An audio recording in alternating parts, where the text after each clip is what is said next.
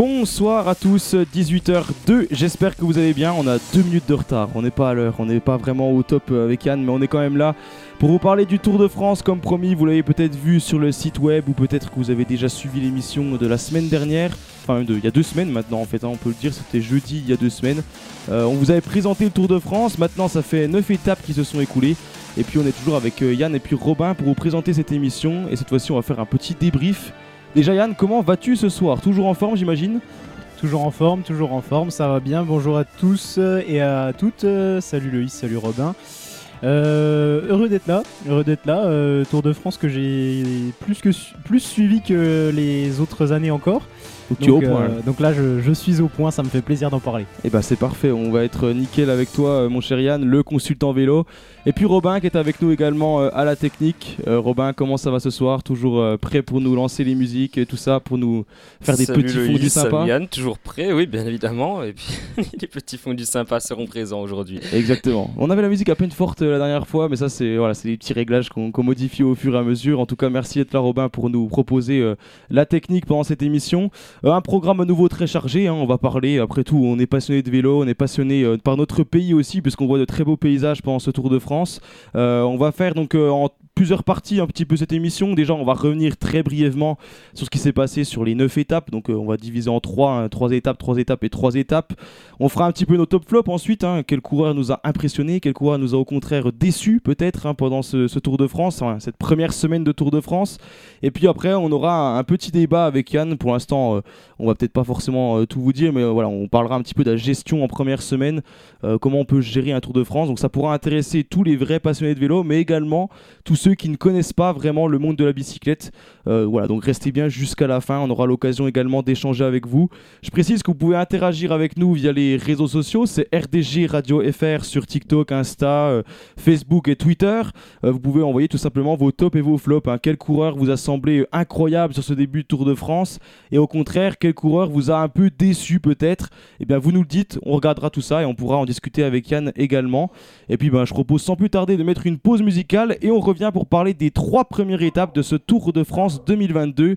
On est parti avec J'étais pas de Big Flo et Oli.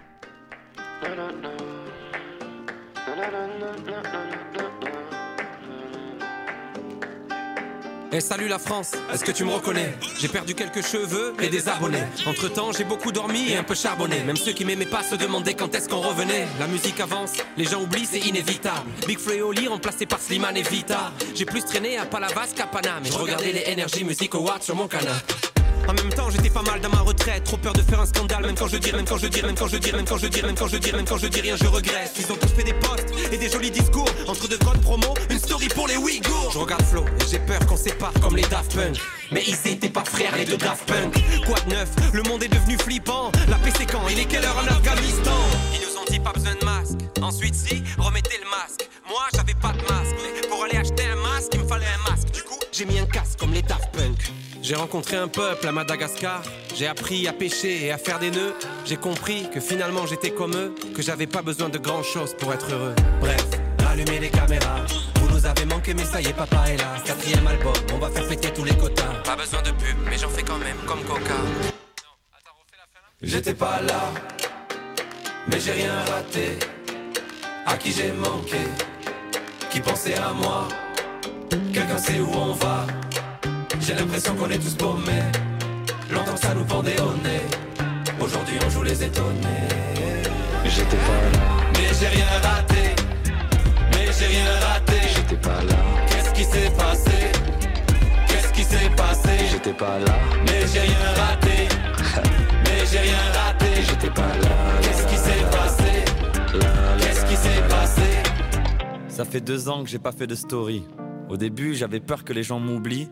Puis j'ai redonné sa place au temps et j'ai compris que les réseaux c'est pas si important. Je suis allé à Dubaï, du quad dans le désert. Je me suis lâché, au resto je prenais trois desserts.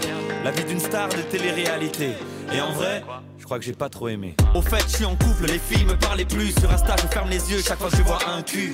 Je joue Animal Crossing avec elle. Et dans la voiture, on chante du Alipa et Angèle. Je pourrais pas plaire à tout le monde, c'est sûr. J'ai mis du temps à l'admettre. Ceux qui m'aiment me suivent les autres, allez vous fermer? Enlevez internet aux boomers et enlevez les tablettes aux bébés. Remettez le mec blond sur les malabars. T'as vu que je suis moins moche? J'ai fait pousser la barbe. Pendant la poche, j'ai eu le temps. J'ai fait 10 000 vidéos pour vos petits frères et pour vos neveux. Par contre, message à tous les étudiants. Bah, J'en ai rien à foutre de vos BDE. J'ai dû gérer mes putains de crises d'angoisse, soigner mes traumatismes. Bref, je passe le salam à Eric Zemmour et la bonne année à Maître Gims.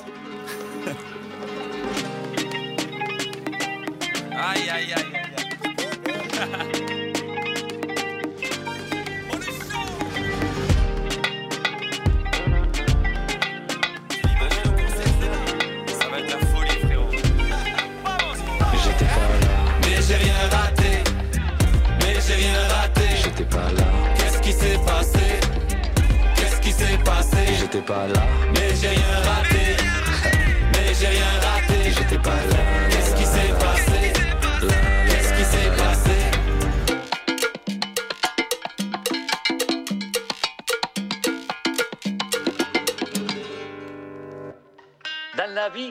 Certains seront contre toi. D'autres te diront que tu te trompes. Eh bien, tu sais quoi? On s'en bat les couilles. Eh bien, nous, on s'en bat pas les couilles du Tour de France. En tout cas, Euh, on est là avec vous, avec euh, Yann et puis Robin, pour vous proposer cette émission spéciale Tour de France. On suit un petit peu l'évolution euh, de la grande boucle. Après, on parlera également des filles hein, à la fin de ce Tour de France masculin dont on a maintenant l'habitude de parler, évidemment. Comme promis, on va parler des trois premières étapes qui se sont déroulées dans un autre pays cette année. On l'avait dit lors de la présentation et de la première émission sur le Tour de France 2022. Un départ qui a été donné à Copenhague avec un prologue de 13 km complètement plat. Et je me souviens qu'avec Yann, on avait dit que ce, voilà, que ce prologue n'était pas très technique, pas très dangereux. Mais au final, il pleuvait à Copenhague euh, lors de cette première journée de Tour de France. Ce qui a valu quelques chutes, notamment, je pense à Bissegger, euh, le, Suisse, qui, s'est, qui est tombé deux fois, si je ne me trompe pas, sur, euh, sur ce prologue. Donc c'était un peu plus technique que prévu. Et on a été assez surpris par le- les résultats. Enfin, en tout cas, pour ce, pour ce qui est du vainqueur de ce prologue. Pour ma part, je ne m'attendais pas à, à cette venue-là, mon cher Yann. Oui, oui, euh, donc euh, c'est clair, ça a été un peu, un peu difficile avec, euh, avec la pluie, notamment avec, euh, ben, on, l'a dit, c'était en ville, euh, ce, ce contre-la-montre, dans les rues de Copenhague. On le sait avec euh, toutes les inscriptions euh, au, au- au sol en ville, notamment bah, euh, tout ce qui est euh, bande blanche. euh, passage piéton, etc. Quand il pleut et que ça fait longtemps qu'il n'a pas plu, euh, toutes ces bandes blanches deviennent vraiment très très très glissantes. C'est extrêmement glissant, euh, surtout quand on est sur des pneus de, euh, de 20, 23, 23 mm, de 2 cm 3 de, de, largeur. Vraiment, ça, fait peu. Et, euh, et tout est pensé pour euh, optimiser la vitesse. Et donc, forcément, il y a euh, un penchant qui fait que bah, on est moins stable sur un, vélo de contre-la-montre, par exemple. Donc, euh, les quelques virages ont posé problème à, certaines personnes, notamment Stéphane Bissegger. On le sait très peu à l'aise sur les contre-la-montre quand il pleut. Voilà. Il est tombé deux fois, comme tu l'as dit. Également, le, grand perdant de, cette journée, si l'on peut dire, c'est le français Christophe Laporte de euh, Jumbo Visma, qui fait pas un mauvais chrono. hein, euh, il ne fait pas un, un mauvais chrono du tout. 25e Il, quand il finit euh, 25e à, à seulement 36 secondes du vainqueur. Euh, surprise, comme tu l'as dit, euh, Yves Lampart. Et, euh, mais il était premier à, l'intermédiaire à, à mi-parcours. Donc euh, voilà, Christophe Laporte qui a malheureusement chuté et les 36 secondes viennent euh, très certainement de cette chute. On aurait peut-être pu voir un premier maillot jaune français, mais non. Euh, il a fallu un, un Belge pour euh, dompter ces conditions. Ces conditions, euh, on, peut le dire, un, peu, difficiles. Euh, deux Belges aux deux premières positions. Wood van Aert qui, prend la deuxième position. Et euh, Tadej Pogacar qui, s'empare de la troisième, qui, frappe déjà un grand coup dès le premier euh, contre la montre. Et, euh, et voilà, Yves Lampart, il est parti dans les dernières positions pour revenir à, lui. Tous les favoris étaient partis avant, essayant d'éviter la pluie au maximum. Lui, il est parti euh, vraiment dans les dernières positions. Il a créé la surprise. Il a vraiment fait un, chrono d'une main de maître. On n'oublie pas qu'Yves Lampart, il a déjà été plusieurs fois champion euh, de, Belgique du contre-la-montre. Euh, il a terminé devant Wood van Aert d'ailleurs au championnat de Belgique cette année, derrière Remco Evenepoel. Euh, c'est vraiment un spécialiste. personne ne le citait vraiment. Euh, au, début de, ce Tour de France, mais euh, il nous a prouvé qu'il était un grand rouleur. On l'attendait peut-être sur l'étape des pavés qui lui correspond magnifiquement, mais euh, c'est sur, euh, ce, prologue euh, qui- qu'il s'est euh, découvert au grand public, si l'on peut dire. Donc euh, très très belle victoire euh, du Belge Yves Lampard de la Quick Step Alpha Vinyl. Et puis on, a vu que même lui était assez étonné de, battre euh, Wood Van Aert. En plus, on est passé par plusieurs émotions, puisque c'est d'abord Van Der Poel qui a pris euh, la tête dans ce, dans ce chrono. On pensait que Van Der Poel était évidemment, comme, comme on peut des fois le voir, sur un grand jour, sur un grand Tour de France. On le sait, très à l'aise dès que c'est technique comme sous la pluie. Et puis ça a tenu un bon bout de temps avant que Philippe Ogana, Tadej Pogacar, Wood Van Aert et puis Yves Lampard passent. Et Yves Lampard, comme tu disais, c'est vrai que c'était un peu la surprise que c'était vraiment vers les dernières personnes à partir. On pensait que Wood Van Aert avait largement gagné ce chrono et au final, eh bien, euh, le Belge, son compatriote, va chercher euh, cette belle victoire. En tout cas, un prologue qui n'aura pas marqué des écarts euh, conséquents, mais on voyait déjà que Tadej Pogacar était en forme. C'est ça qu'on peut, voilà, on peut citer ça déjà. Voilà, exactement. C'était une, mise en bouche dans ce, dans ce Tour de France. On a vu Tadej Pogacar très très en forme et on, a commencé un Tour de France sur les chapeaux de roue avec une, moyenne à quasiment 52 km/h de moyenne. Euh, pour, euh, pour le vainqueur, euh, malgré la pluie, malgré les virages. Donc, voilà, un Tour de France qui commence fort. Oui, et au final, pas d'abandon d'ailleurs sur cette étape, alors qu'on aurait pu avoir de grandes chutes, donc c'est plutôt une bonne nouvelle. Le lendemain, euh, à moins qu'Yann, tu veux y rajouter quelque chose, je pense qu'on est déjà pas si mal. Le lendemain, une étape complètement plate, hein, euh, on continuait donc dans, le Danemark, euh, mais on avait un petit peu d'inquiétude quand on présentait euh, ce Tour de France. On pensait qu'il y aurait vraiment des coups de bordure, puisque c'était tout en bord de mer. On se disait qu'avec le vent, ça pouvait être quelque chose. Il y avait ce, fameux pont de 18 km à la fin de l'étape, entre donc Roskilde et Nyborg. Et puis euh, au final, eh ben, en fait, ça a été une étape euh, voilà, plutôt calme. Euh, les bordures n'ont pas eu lieu et puis on a eu une arrivée au sprint tout simplement sur cette, sur cette étape avec la victoire de Fabio Jacobsen, mon cher Yann. Oui, oui, c'est ça. On, a vu une, une belle grosse chute à, l'amorce de ce pont. On- tous les organismes étaient, étaient forcément frais et il y avait vraiment de la, hum, de, de la nervosité dans le peloton. Donc on a vu, euh, on a vu quelques chutes, notamment euh, celle de Bob Jungels également dans les, derniers mètres. Mais au final, tout s'est euh, relativement bien passé pour une première journée. Le néerlandais Fabio Jacobsen qui s'impose devant Wood van Aert, deuxième, deuxième place en deux journées pour, pour le belge de la, de la Jumbo Visma, qui euh, se place pour le maillot vert dès cette deuxième étape. Euh, lui qui était venu pour le, pour le, disputer.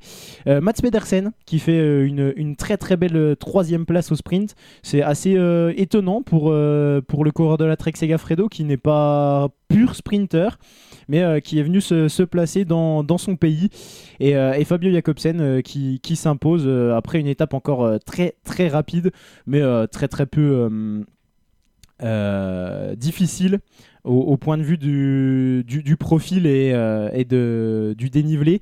Donc, euh, voilà, Fabio Jacobsen qui revient de très très loin, qui remporte une étape sur, euh, un Tour de France euh, quelques années après avoir euh, subi une chute euh, pour laquelle il n'aurait pu jamais se relever euh, au, sens propre du terme. hein. Il a vraiment euh, eu peur pour sa vie. Donc, euh, donc Fabio Jacobsen qui revient de très loin. Belle victoire pour lui. On passe à la troisième étape, hein, puisque celle-ci, évidemment, il n'y avait pas eu de, gros enjeux. Entre Vel et Sonderborg, j'ai envie de dire euh, bis repetita un petit peu, mon cher Yann. Et puis encore une fois, c'est surtout ça qu'on va noter. La deuxième place de Wood Van Aert, mais c'est un autre vainqueur hein, sur cette étape. Oui, oui, c'est ça. Euh, derrière, euh, à nouveau, un, un- un autre néerlandais, un autre sprinter. Mm. Euh, cette fois-ci, ce n'est pas Fabio Jacobsen, c'est Dylan Groenewegen, le sprinter de la, de la Bike Exchange, qui, qui remporte cette étape devant Wood Van Aert, qui avait pris le, le maillot jaune à, à Yves Lampart au, au jeu des bonifications la veille. Donc, donc Wood Van Aert qui fait une troisième, deuxième place en trois jours. On peut dire qu'il aura été est très performant et un peu malchanceux sur, euh, ce grand départ de, Copenhague et du Danemark. Euh, des terres danoises qui réussit plutôt bien à Wood Van Aert, mais il, manquait ce petit quelque chose. Et tout à fait. Voilà, on a fini déjà ces trois premières étapes. Au final, euh, ce qu'on peut retenir euh, de, du Danemark, c'est que ça a été peut-être moins un chantier, comme on dit le jargon, que prévu. On pensait peut-être à des grosses bordures dans les deux étapes qui suivaient le, prologue, mais au final, pas d'abandon du tout pendant ces trois étapes. Pas de chute voilà, vraiment dangereuse, pas non plus de coups de bordure, pas de gros écarts.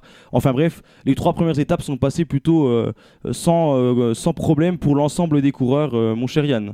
Alors sans problème, je dirais pas sans problème, il y a quand même eu beaucoup de chutes, beaucoup de nervosité. Euh, ouais, je mais pense- pas de blessures graves, que je veux dire. Je pense que si on parle euh, de, de sans problème à Anthony Turgis et Mathieu Birgodeau notamment, Non, mais d'accord, Euh, oui, il, y a les- eu- il y a toujours des malchanceux. les deux, les deux coureurs de Total euh, Energy qui vivent un calvaire en ce, en ce début de Tour de France, euh, notamment bah, pris dans des chutes dès le premier jour euh, sur l'étape de Niborg. Donc, euh, donc voilà, c'est c'est quand même euh, voilà, il y a quand même eu quelques enseignements à tirer, euh, quelques chutes. Des chutes plus ou moins graves selon, euh, les, personnes. Mais, euh, mais oui, c'était un départ plutôt tranquille, si l'on peut dire, et les sprinteurs ont pu s'exprimer. Voilà, puis contrairement à ce qu'on pouvait attendre, c'était quand même plutôt calme, entre guillemets, évidemment. On va revenir dans quelques instants pour vous parler des trois étapes suivantes qui se sont déroulées. Et cette fois-ci, ce sera dans l'Hexagone. En attendant, on met une pause musicale, Break My Soul, et on revient dans quelques instants. Ne bougez pas. Release your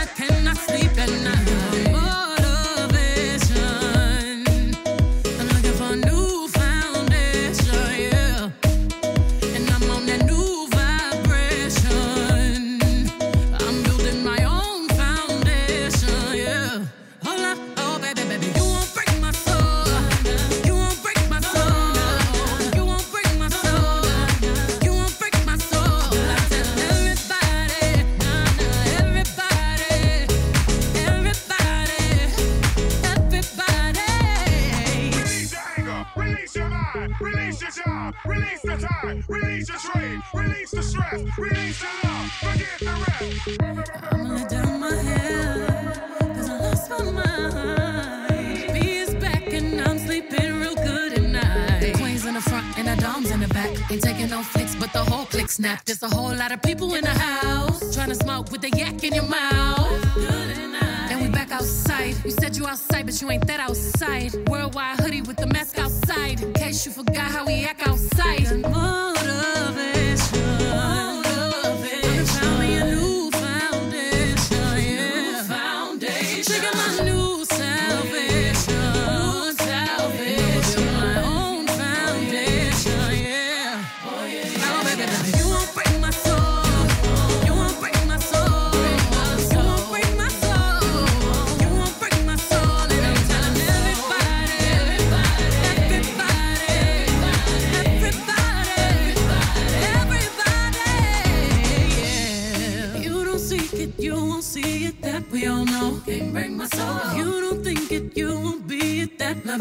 Can't break my soul. Trying to fake it never makes it. That we all know. Can't break my soul. You have the stress and I'll take less. I'll justify love.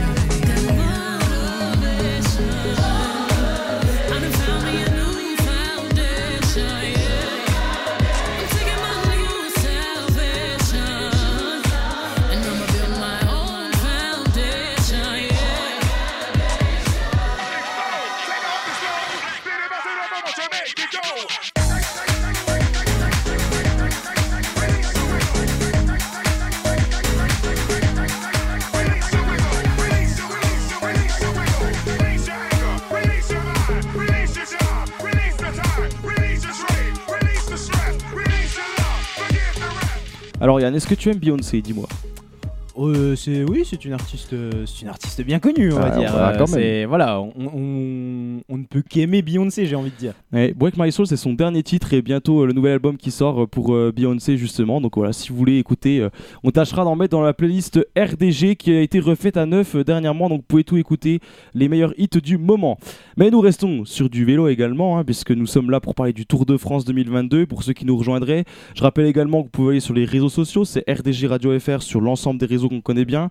Vous pouvez tout simplement donner vos top flops sur ce Tour de France. hein, et là, que vous connaissiez le vélo ou pas du tout, vous avez peut-être un avis à donner. hein. Voilà, si vous avez trouvé qu'un coureur a été particulièrement incroyable, si un coureur vous a au contraire déçu, eh bien c'est l'occasion de le dire Ou même, et on euh, regardera tout ça. même une étape ou, Voilà, qui vous a marqué. des, des paysages ou Et tout ce que vous voulez. Tout euh, est possible. voilà. Franchement, on parle de vélo parce que c'est évidemment du vélo le Tour de France, mais c'est aussi l'occasion de parler euh, eh bien, de notre pays, quand même un très très beau pays. Et puis on, on arrivait justement à cette quatrième étape qui revenait dans l'Hexagone entre Dunkerque et puis Calais.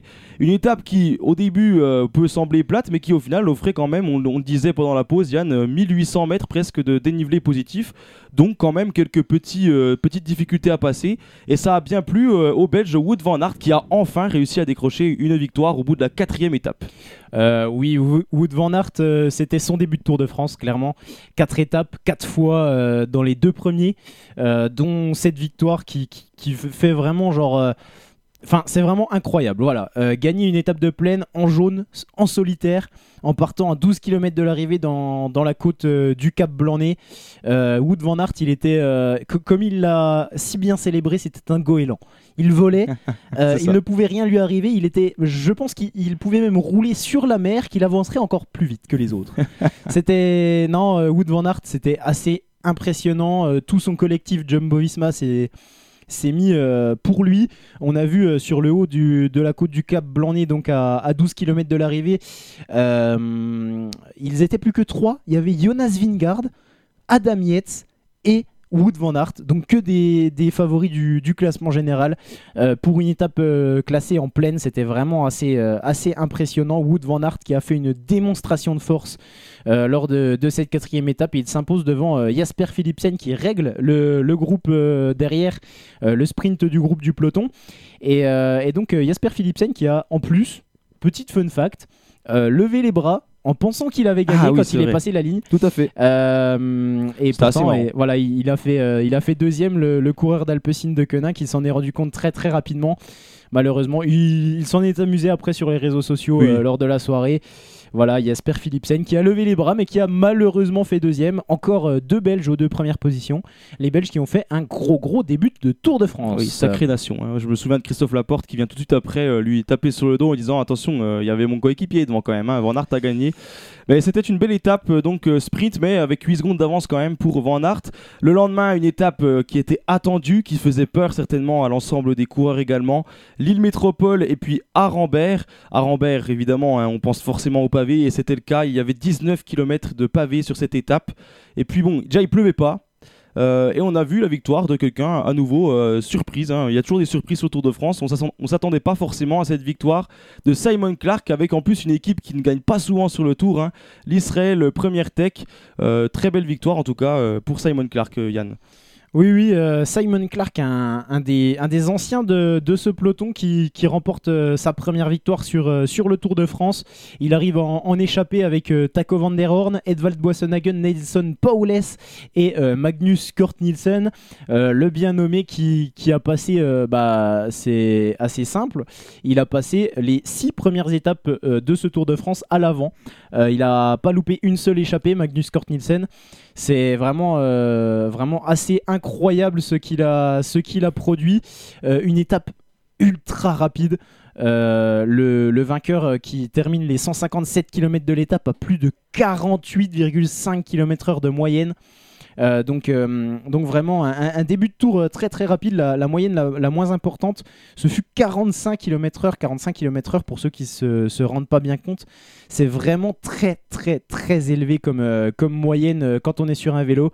Donc, donc voilà, une très très jolie victoire de, de Simon Clark et euh, un petit aperçu déjà de, de ce qu'ont pu donner euh, la bataille entre favoris, même si, euh, à part Tadej Pogacar, personne ne s'est vraiment découvert. Comme tu disais, un gros rythme, mais pourtant pas de très gros écarts. Pogacar a osé partir avec Steven devant, euh, mais au final, voilà, il prend, si je me trompe pas, euh, 15 secondes en gros au groupe des favoris avec Godu dedans, par exemple, pour ce qui est de notre français. Donc en fait, les écarts n'ont pas été vraiment creusés dans cette étape. On n'a pas eu non plus de, de chutes qui ont vraiment fait mal, si ce n'est pour Roglic, qui est le grand perdant quand même de cette étape. Primoz Roglic qui a dû se remettre l'épaule en plein milieu de- des pavés. Euh, voilà, le Slovène qui déjà, euh, dès cette cinquième étape, eh bien, euh, subissait euh, la poisse. hein. C'est vrai que on a souvent la tristesse de pouvoir annoncer cette poisse pour Primoz Roglic. Et bien là, dès les pavés, ça n'a pas payé. Je crois qu'il finit à plus de deux minutes, hein, si je me trompe pas, Il finit à du plus groupe de deux minutes. des ouais. favoris. C'est ça. hein. Exactement, plus de deux minutes de concédé pour, pour Primoz Roglic, le, le leader slovène de la, euh, de la. Jumbo Visma. Oui, c'est. Coup, euh, coup de fatigue. hein. Ouais, ouais, ça, ça va plus ça va, ça va aller. Euh, non, je, je pensais à, à Nero Quintana, j'allais dire le leader slovène de la Arkea Samsic, mais du coup, pas du tout. Pas encore, pas encore. Peut-être un jour, hein, peut-être un jour. Voilà, non, euh, non Primoz Roglic qui a, qui a malheureusement perdu gros, et notamment son leadership qu'il partageait avec Jonas Vingard.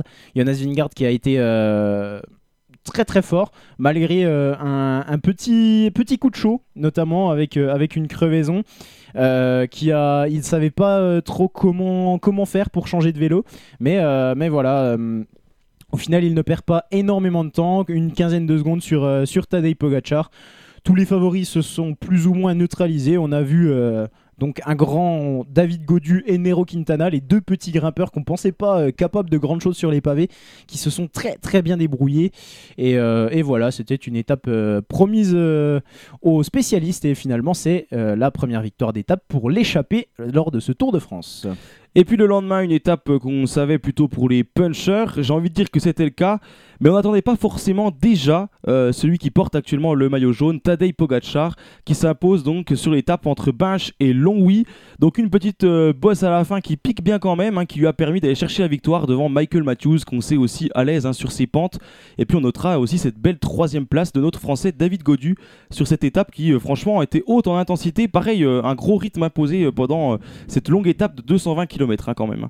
Cette étape qui était sur les bases du record de vitesse euh, du- du- d'une étape sur le Tour de France, avec euh, plus de 51 km/h de moyenne à quelques encablures de l'arrivée. Malheureusement, les montées euh, successives à l'approche de Longwy euh, on, ralentit un peu euh, le, peloton, mais on pense à, Wood Van Aert qui, avec son maillot jaune, est, sorti en échappée, a passé euh, toute la journée en échappée devant, avec les 2500 mètres de dénivelé positif quand même. Il, a, parcouru donc. ses, premiers kilomètres à, plus de 51 km/h, ses 200 premiers kilomètres avant de se faire rattraper à 20 km de l'arrivée, euh, à, à plus de 50 km/h quasiment tout seul. Vraiment une grosse démonstration de force, un, un baroud d'honneur comme on pourrait l'appeler de, de Wood Van Aert euh, qui perd malheureusement ce maillot jaune euh, au profit de, de Tadej Pogacar, le vainqueur de l'étape. Et, euh, et donc Tadej Pogacar qui s'impose, comme tu l'as dit, devant Michael Matthews. On pouvait s'attendre à un, un profil de, de coureur comme Michael Matthews qui s'impose. Au final, euh, on, peut voir dans le top 10 que c'est quasiment que euh, des favoris du, classement général. On voit juste Michael Matthews et Thomas Pitcock euh, qui, en tant que puncher sprinter, se, sont mêlés à la lutte finale. Mais voilà, Tadej Pogacar a montré qu'il était le plus fort, même sur des montées courtes et sèches comme ça. Oui, une belle démonstration de Tadej et comme tu disais, c'était assez euh, étonnant de voir déjà l'ensemble des favoris se disputer une victoire en haut de ce petit, euh, ce petit col. C'est même pas une col, c'est une côte en fait hein, à la fin de cette étape. On fait une pause musicale et on revient dans quelques instants pour vous parler cette fois-ci de, la montagne. On va entamer vraiment euh, le difficile de cette première partie de Tour de France. Ne bougez pas, on est avec Yann et puis Robin. On est là pour vous parler du Tour de France.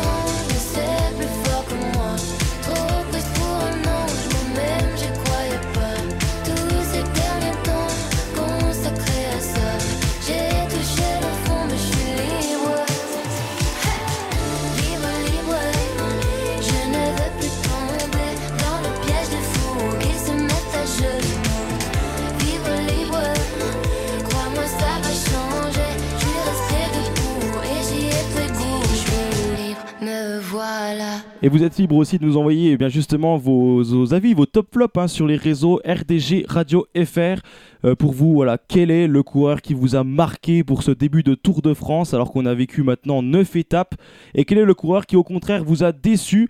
Vous nous le dites via les réseaux. Vous pouvez aussi parler, comme disait Yann, ben, tout simplement d'une étape qui vous a marqué, mais également de paysages qui vous a semblé vraiment incroyables. Peut-être que voilà, vous êtes dit tiens, je vais partir en vacances à Calais parce que c'est vraiment beau, alors que Calais comme ça, on, on pense pas forcément. hein. C'est vrai qu'on pense plus à Bienvenue chez les Ch'tis qu'aux vacances. Mais voilà, il y en a plein qui ont pu découvrir aussi euh, de très très beaux coins. Donc n'hésitez pas, c'est l'occasion. On parle du Tour de France avec Yann et puis c'est Robin qui se charge de la technique. Euh, on est donc maintenant dans les trois euh, étapes pour arriver donc à la fin de cette première partie de Tour de France. On en était donc à l'étape Binche-Longwy et on passe maintenant à cette étape qui euh, était aussi très attendue, la première étape de montagne de ce Tour de France entre Tomblaine et la super planche des belles filles. Et le terme super fait toujours plus peur justement quand on parle de la planche des belles filles. Déjà une ascension qu'on connaît très très raide quand on fait la planche des filles tout court. Mais là avec cette arrivée de 1 km de plus avec des pourcentages complètement affolants dans du gravier et puis un final à 24-25%, euh, franchement le spectacle était garanti. Et au final, eh bien, euh, on a vraiment eu ce qu'on voulait, du spectacle. Avec euh, pendant longtemps, on a pensé que Kamna allait s'imposer, mais au final, il finit quatrième de cette étape. Et la double victoire d'affilée de Tadej Pogacar au sommet de cette ascension, qui était redoutée, mon cher Yann, hein, tout de même. Euh, oui, oui, très, étape très redoutée euh, par l'en- l'ensemble des coureurs, mais ça ressemblait plus à une course de côte, ce qui fait qu'il n'y a pas eu d'écart euh, énorme. On notera quand même une moyenne de, de 44,3 km/h. Voilà, en fait, la montagne est arrivée, mais la moyenne n'est pas descendue. Eh, ça, ça Donc- pique, hein, ça pique. Donc, donc voilà les coureurs qui ont fait un, un départ canon lors de ce Tour de France. Tadej Pogacar qui prend le relais de Wood van Aert. S'ils étaient dans la même équipe, euh, ils pourraient faire euh, de, de très bons relais ensemble. Mmh, Euh, vraiment, un, un contre-la-montre en relais, ce, serait, ce serait vraiment facile avec les deux. Voilà. Tadej Pogacar qui, qui s'impose devant Jonas Vingard de, de la Jumbo-Visma et Primoz Roglic, le deuxième leader de la Jumbo-Visma qui s'est refait un peu une santé dès que les, les pentes se sont élevées. Euh, voilà, euh, Tadej Pogacar ultra fort. On l'a vu, euh, les, deux, protagonistes à la victoire finale, Tadej Pogacar, Vingegaard, qui se sont livrés une vraie bataille dans, ce dernier mur. On sentait que c'était vraiment sur le fil du rasoir. Ils étaient, ils étaient euh, à fond tous les deux. On a vu Vingard s'écrouler après la, ligne euh, d'arrivée. Il n'a pas pu faire, euh, faire 2 mètres de plus. Euh, vraiment, c'était, une étape euh, très très intense, euh, très, très impressionnante. Et, euh, et voilà, l'arrivée dans, dans la montagne. Euh, pas beaucoup de, euh, d'enseignements à, tirer de, de, cette étape, mais euh, quelques, quelques écarts quand même. On voit euh, notamment euh, bah, Rigoberto Urán qui, n'est pas forcément très très en forme. On le sentait déjà sur la, la, première se- enfin, la- le début de la première semaine, mais, euh, mais voilà, il l'a montré encore euh, dans la montagne qu'il était un peu un peu en dessous euh, de- du niveau qu'il qu'il avait euh, en temps normal. Et Nero Quintana qu'on qu'on attendait euh, très très haut également qui est un peu déçu. Il était très très fort sur l'étape des pavés. Il était très très fort lors de, de toutes les étapes pièges pour lui.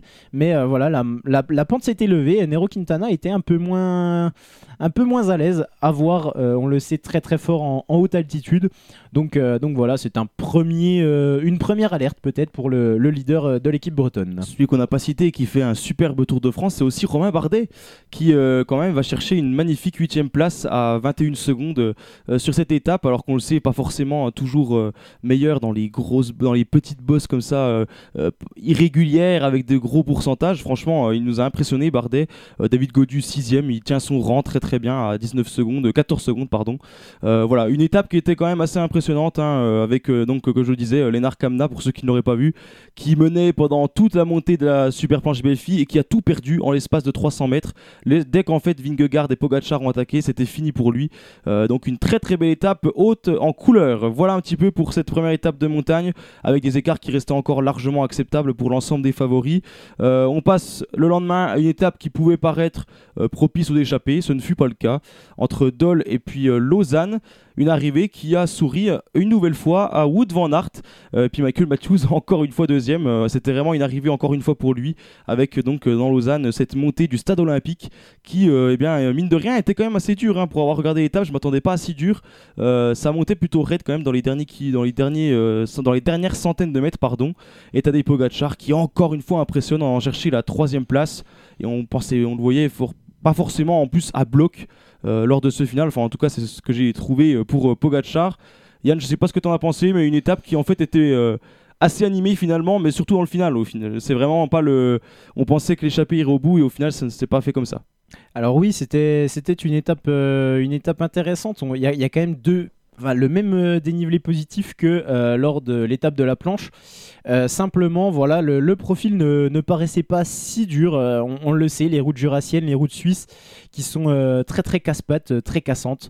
Et, et donc ça, on pensait très certainement une échappée qui allait au bout, mais l'équipe Jumbo-Visma et l'équipe UAE Team Emirates qui n'ont pas laissé partir euh, cette échappée. Euh, l'équipe de Michael Matthews, euh, la Team Bike Exchange, qui a évidemment roulé également. Il savait que Michael Matthews était, était très en forme.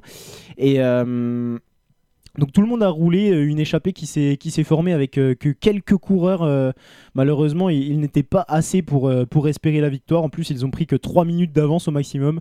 Donc, voilà, les, favoris de l'étape voulaient se jouer la, victoire au sommet de, la côte du stade olympique à Lausanne.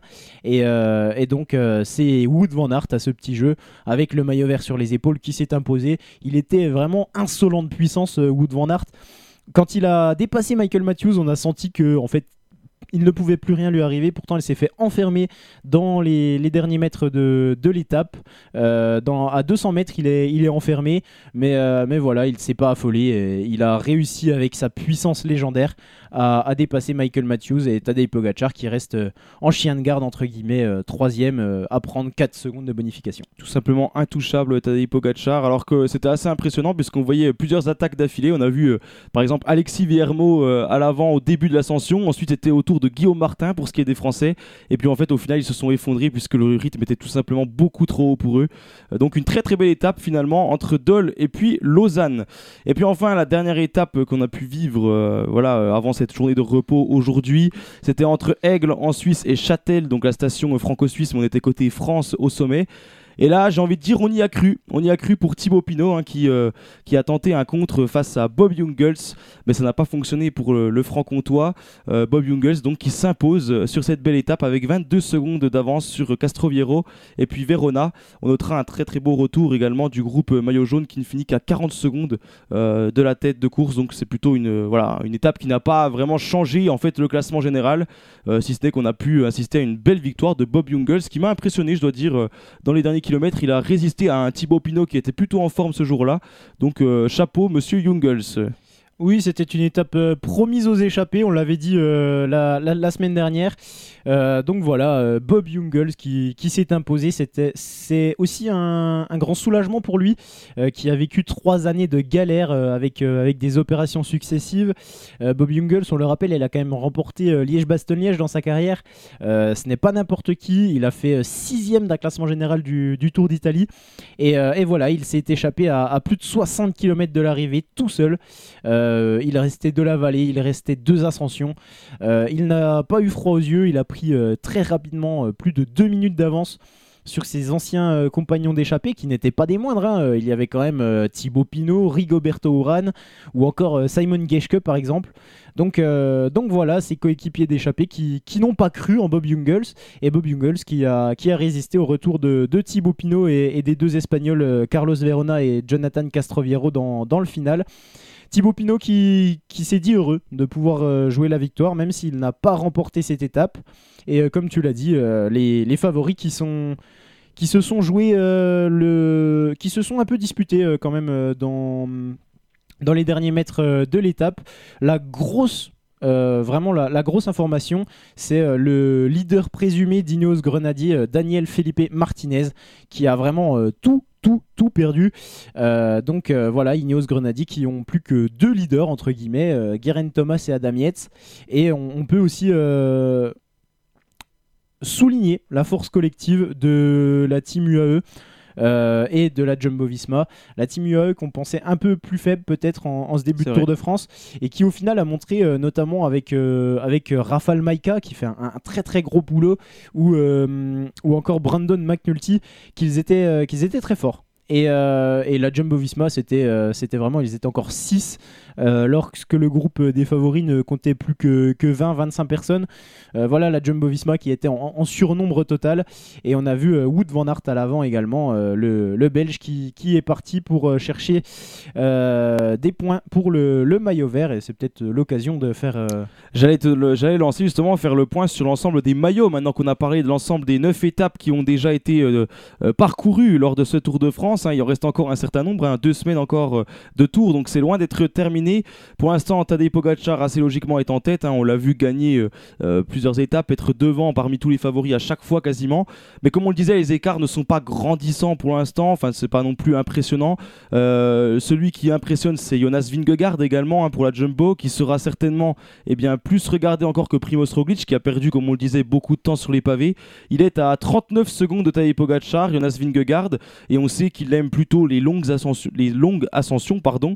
Donc l'arrivée des Alpes la semaine prochaine et puis des Pyrénées en fin de Tour de France va lui convenir parfaitement. Euh, Adam Yates et Guerin Thomas qui sont tout simplement impressionnants, on les attendait pas forcément là. Ils sont à 1 minute 17 et 1 minute 25 hein, de la tête, donc euh, franchement une très très belle performance pour la Ineos Grenadier. Et puis pour ce qui est des premiers Français, c'est tout simplement David Godu qui lui est à 1 minute 38, qui fait un très très beau euh, Tour de France pour le moment. Il gère parfaitement son effort. Et puis Romain Bardet aussi qui est tout simplement impressionnant, qui est en gros dans le même temps que David Godu à 1 minute 39. Les deux Français qui se valent pour le moment. Euh, Romain Bardet assez impressionnant parce qu'on le sait qu'il n'a pas forcément une équipe euh, euh, aussi impressionnante que David Godu par exemple. Donc Romain Bardet qui est impressionnant ce début de Tour de France. À voir si ça tient pour la suite. Donc voilà, pour l'instant, pas des écarts monstrueux non plus. hein. On va pas au-delà des 1 minute euh, 50 hein, pour tout ce qui est des favoris principaux de ce Tour de France. Euh, mais euh, voilà, Tadej Pogacar qui euh, enfonce un peu plus le clou dès le début en montrant qu'il est tout simplement le plus fort, Yann. Oui, oui, très, simplement, voilà, Tadej Po- Tadej Pogacar, maillot jaune. Il a déjà pris 24 secondes de bonification depuis le, début de, ce Tour de France. C'est quand même assez énorme. Ça montre qu'il a été placé sur de nombreuses, étapes. Donc voilà, Tadej Pogacar qui, est en tête, qui porte le maillot jaune et qui est également en tête, logiquement, de ce classement des, des meilleurs jeunes euh, devant Thomas Pitcock. C'est donc euh, le, le Britannique de Ineos Grenadier qui porte ce maillot sur les étapes, car on, on le sait, euh, un, un coureur, couleurs. hein. un, un coureur ne peut pas porter plusieurs, plusieurs maillots. Sinon, euh, Tadej Pogacar aurait fini le, le dernier Tour de France en arc-en-ciel. Et puis il aurait peut-être un peu chaud, hein, parce que si on met le- tous les maillots l'un sur l'autre, ça fait beaucoup quand même. Ah oui, ça, Ça ça, fait ça- beaucoup. ça fait vraiment beaucoup. J'espère qu'ils sont très très fins. c'est ça. Non, Pitcock qui fait un- une belle performance quand même à 1 minute 46, c'est pas non plus euh, si loin que ça. Thomas Pitcock qui est, qui est encore dans le, dans le jeu au, au classement général. On l'attendait, on l'attendait pas là, septième actuellement. euh, à voir euh, s'il est un peu, un peu en, en difficulté dans, dans les grandes montées, dans les Alpes, dans les Pyrénées. Mais pour l'instant, il fait un très très beau euh, Tour de France. On passe au maillot à poids, euh, Yann, qui a longtemps été porté par un certain Magnus Cornissen, euh, qu'on peut saluer puisqu'il a quand même bah, été tout simplement le coureur le plus à l'avant pour l'instant sur ce Tour de France. Il a vraiment tenu même jusqu'à la planche des belles filles, il faut le dire, hein, tellement il avait marqué de points avant. Donc c'est ensuite dans, sur l'étape de Lausanne, il me semble qu'il l'a perdu. Non, non, non, il l'a perdu, il l'a perdu sur l'étape d'hier, Ah, sur, sur l'étape de, de Châtel. Donc, euh, il avait encore euh, hier matin le, le maillot ouais, blanc. la dernière étape. Je savais qu'il maillot encore à la planche, rouge. je savais pas s'il l'avait encore après. Donc Magnu- Magnus Cornissen que je tenais à saluer hein, parce qu'il a quand même fait une très belle performance. Euh, Thibaut Pinot qui arrive à la troisième place, Bob Jungels deuxième grâce à sa belle victoire également euh, à Châtel.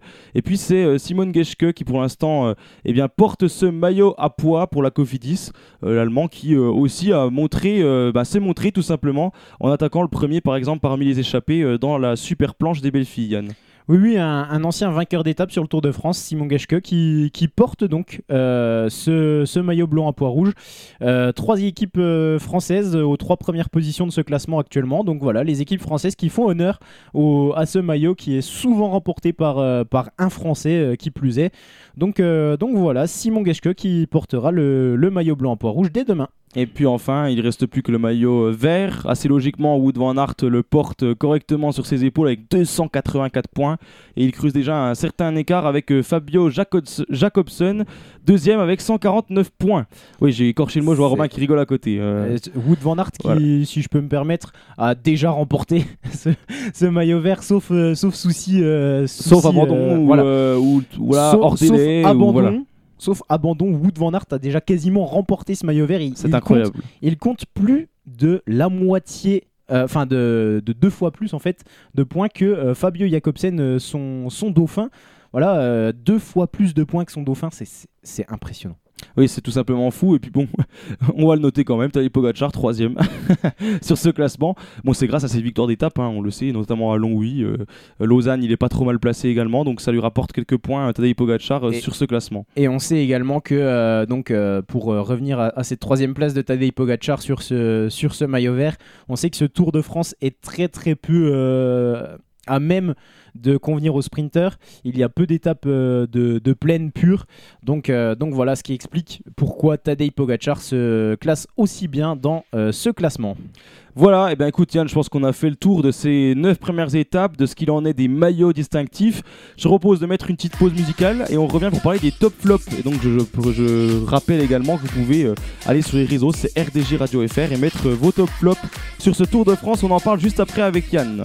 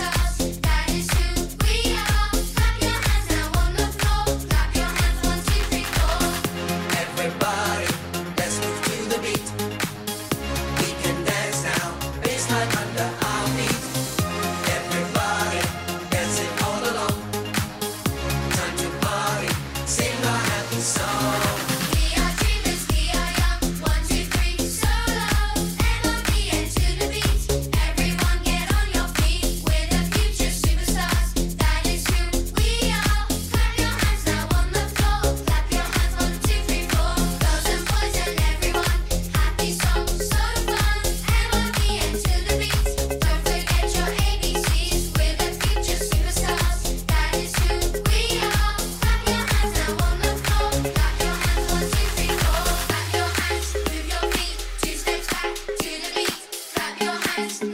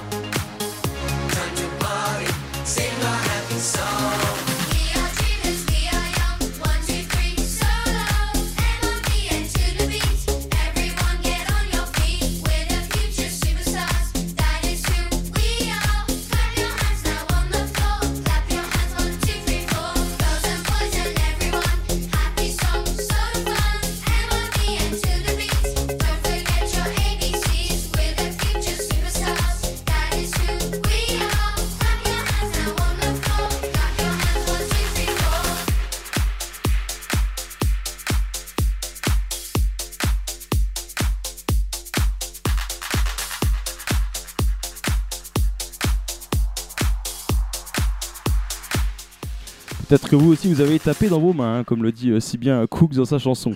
Alors on va euh, continuer euh, sur le Tour de France euh, pour vous parler cette fois-ci des top et flops après vous avoir présenté un petit peu les résultats. Je rappelle que vous aurez, que vous aurez le replay d'émission également dans replay et podcast euh, sur le site web de la radio, mais également sur les plateformes de streaming. Donc euh, si vous avez loupé le début d'émission, pas de souci, vous pouvez euh, réécouter tout ça. Euh, pour parler des top flops euh, avec toi Yann, on va commencer peut-être par les tops et on parlera ensuite euh, des flops.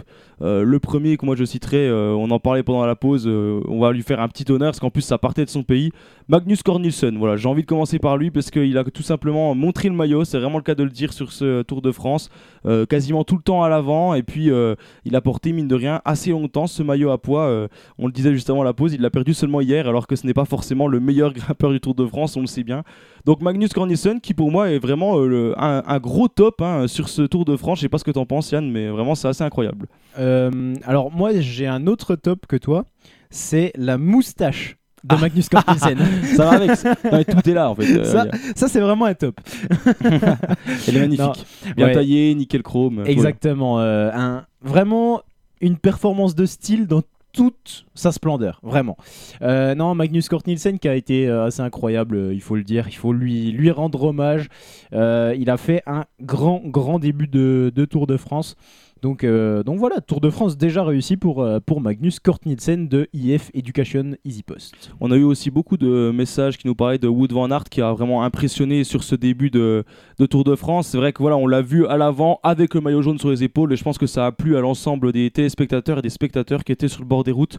C'est vrai que Van Aert, tout simplement, on le disait, hein, sur les quatre premières étapes, euh, il est dans le top 2 à chaque fois. Donc ça montre qu'il était tout simplement très très fort sur ce début de Tour de France et qu'il a voulu montrer qu'il existait, qu'il était là. Euh, Wood Van Aert, il mérite bien qu'on le mette dans nos petits tops. Oui, voilà, euh, en top, euh, bah, j'associerai Tadej Pogacar et Jonas Vingard à, à Wood Van Aert. Ils ont été les, Exactement. les trois, les trois étincelants, c'est ceux qu'on a le plus vus. Mais je vais pas m'attarder parce que vraiment, bah, on, on en a beaucoup parlé On déjà. les a vus en plus. On les a vus, euh, ils ont remporté des étapes. Moi, je, je préfère mettre euh, en avant euh, peut-être des, des coureurs qu'on voit un peu moins, mais qui font des, du travail très très important. Moi, je vais, je vais parler pour ma part de la Ineos Grenadier qui m'a plutôt impressionné pour, ce, pour ce qui est du général, en tout cas, avec un Guerin Thomas et un Adam Yates qui, qui sont là, voilà, qui présentent vraiment leur maillot, qui sont présents et qui vont pouvoir certainement eh bien, jouer le général, mine de rien. Moi, ils m'ont on les attendait pas forcément là, donc je les mettrai dans mon top personnellement. Je sais pas ce que tu en penses, Yann. Oui, bah, l'équipe Ineos Grenadier qui, bah, qui est première au, au classement par équipe, c'est dire, euh, Voilà, c'est dire la performance.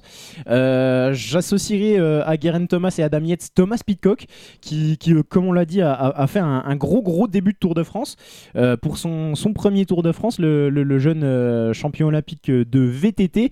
Euh, voilà, peut-être une seule petite déception, c'est Daniel Felipe Martinez qui n'a pas l'air d'être au niveau cette année sur le Tour de France. On, attendra de le voir sur des étapes un peu plus propices à ses, qualités premières de grimpeur. Euh, mais c'est vrai que Ineos Grenadier ont, fait un, très très gros travail. Déjà ton petit flop, hein. tu as, commencé un petit flop là sur la Ineos Grenadier. Non mais c'est vrai, on peut, on peut les citer comme ça. Euh, puis euh, moi je, mettrai aussi les Français pour ce qui est du général avec Romain Bardet et puis David Godu qui sont bien placés, qui sont 5 et 6e et qui pour l'instant eh arrivent à tenir les roues de ces grands leaders qu'on vient de citer Yann. Donc franchement aussi très beau Tour de France pour, pour nos deux Français. Oui, oui, euh, ben, Romain Bardet qui, sort du Giro, il a connu une déception euh, assez, intense euh, sur le, Giro en devant l'abandonner alors qu'il était deuxième du classement général et qu'il filait peut-être vers une, victoire ou tout du moins un podium. Donc Romain Bardet qui, on le voit, s'est très très bien remis de sa mésaventure italienne et David Godu qui est magnifiquement entouré, j'ai envie de dire. Euh, moi, je veux mettre en, valeur euh, toute cette équipe Groupama FDJ. On l'a vu hier euh, dans la première étape de deux vraies montagnes. On va dire, pour moi, la planche des belles filles, c'était vraiment une, une course de côte. Hier, on l'a vu. L'équipe Groupama FDJ avec Thibaut Pinot à l'avant, donc on sait que Thibaut Pinot a la condition pour rester avec David Godu très très longtemps. Il y avait euh, Michael Storer, il y avait Kevin Genietz, il y avait euh, Valentin Madouas, alors que le groupe euh, ne contenait plus que, plus que 25 unités. Vraiment, l'équipe Groupama FDJ est, est très très très performante sur, sur ce Tour de France. Elle est d'ailleurs quatrième du, du classement par équipe. Derrière Ineos Grenadier, Jumbo Visma et UAE.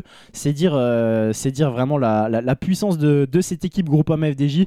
Euh, vraiment, elle m'a impressionné. Alors si tu devais citer peut-être quelqu'un de encore moins connu, euh, peut-être qu'on voit pas forcément au général et qui t'a impressionné, Yann, dis-moi. Alors, moi, j'ai envie de, de citer l'Alsacien le Hugo Hofstetter. C'est voilà, c'est- je pense que peu de monde le connaissent, voire euh, oui, c'est vo- une- un bon choix. voire très très peu de, de monde. Mais, euh, mais Hugo, Hugo Hofstetter, il, il a fait euh, vraiment euh, beaucoup de, de top 10 euh, lors de, de cette édition. C'est un sprinter, un sprinter qui un sprinter alsacien passé par, euh, par le CC Etube, donc, euh, donc pas très loin de, de chez nous. Qui a, qui a fini quand même huitième de la troisième étape, huitième de la quatrième étape, dixième de la, de la deuxième étape au sprint. Euh, il est là, il est présent, il, euh, il fait son Tour de France, il sprinte bien, euh, Hugo. Et, et on l'a vu et- également sur l'étape euh, sur l'étape des pavés euh, venir euh, prêter main forte à, à son équipe Arkea Samsic et notamment son, son leader Nero Quintana. On a vu également Warren Barguil sur, cette, sur cette étape. Le collectif Arkea Samsic était aussi assez impressionnant autour de Nero Quintana, notamment sur cette étape des pavés. Et, donc voilà le ce, sprinter, Hugo Hofstetter, m'a vraiment plu et, je trouve qu'il a, vraiment passé un cap euh, ces dernières années. On, le voit capable d'aller jouer des top 10 sur euh, des sprints massifs du Tour de France. C'est vraiment une, une belle performance. Eh bien, bravo à l'Alsacien. Robin, un petit top peut-être à, à nous euh, communiquer. Euh, je vois que tu fais un peu en mode, ah, je ne sais pas trop. Peut-être qu'on a tout dit aussi, hein, tu, peux, tu peux être d'accord avec nous. Oui, j'ai pas plus creusé la question que ça, mais euh, ouais, je suis plutôt d'accord avec ce qui a été dit pour l'instant. Bon, et ben écoute, pour l'instant, on est sur les mêmes longueurs d'onde. Je suis assez d'accord avec ce qui a été dit. On passe tête au flop. Je pense qu'on a fait le tour des tops. À moins qu'Yann, tu veux y rajouter encore une personnalité peut-être dans ce peloton? Il se gratte le menton, Yann, pour ceux qui ne. Est-ce que vous n'avez pas l'image en fait, vous hein Là, Yann, il est en mode Ah, est-ce que je, Je- le cite Est-ce que je le cite pas hein, C'est je, ça je, je- me, je me gratte le menton, oui, en effet. Euh, non, je j'ai pas forcément de, de top, euh, d'autres tops à, à donner. Je, je ne pense pas, je vois pas. Je, je l'ai déjà dit, Bob Jungels. Euh, Oui, impressionnant. Voilà, un- impressionnant. euh, et en fait, c'est vraiment un, un coup de cœur plus qu'un top. Euh, ça m'a fait vraiment plaisir de le revoir, de le revoir à, à ce niveau. Bob c'est- voilà, ça m'a vraiment, vraiment fait plaisir de, de le revoir à ce, à ce niveau et, et être capable de, de remporter une étape, même si bon, c'est un peu crève-cœur pour moi, supporter de toujours de, de Thibaut Pinot. Mais. mais vraiment une, belle, performance et aussi euh, pour être un, peu chauvin et donner un top euh, franc-comtois, je, je parlerai bien évidemment d'Alexis Villermo. On pouvait s'y attendre. Il n'a pas déçu, il était en forme, il avait porté le, maillot jaune du Critérium du Dauphiné euh, avant ce, Tour de France. Et Alexis Villermoz pour, euh, pour Total euh, Energy qui s'est montré dans, dans les deux étapes qui pouvaient lui convenir avec euh, l'arrivée à, à Longwy et, euh, et, euh, et c'est arrivé à, à Lausanne. Il, il a, il a tenté.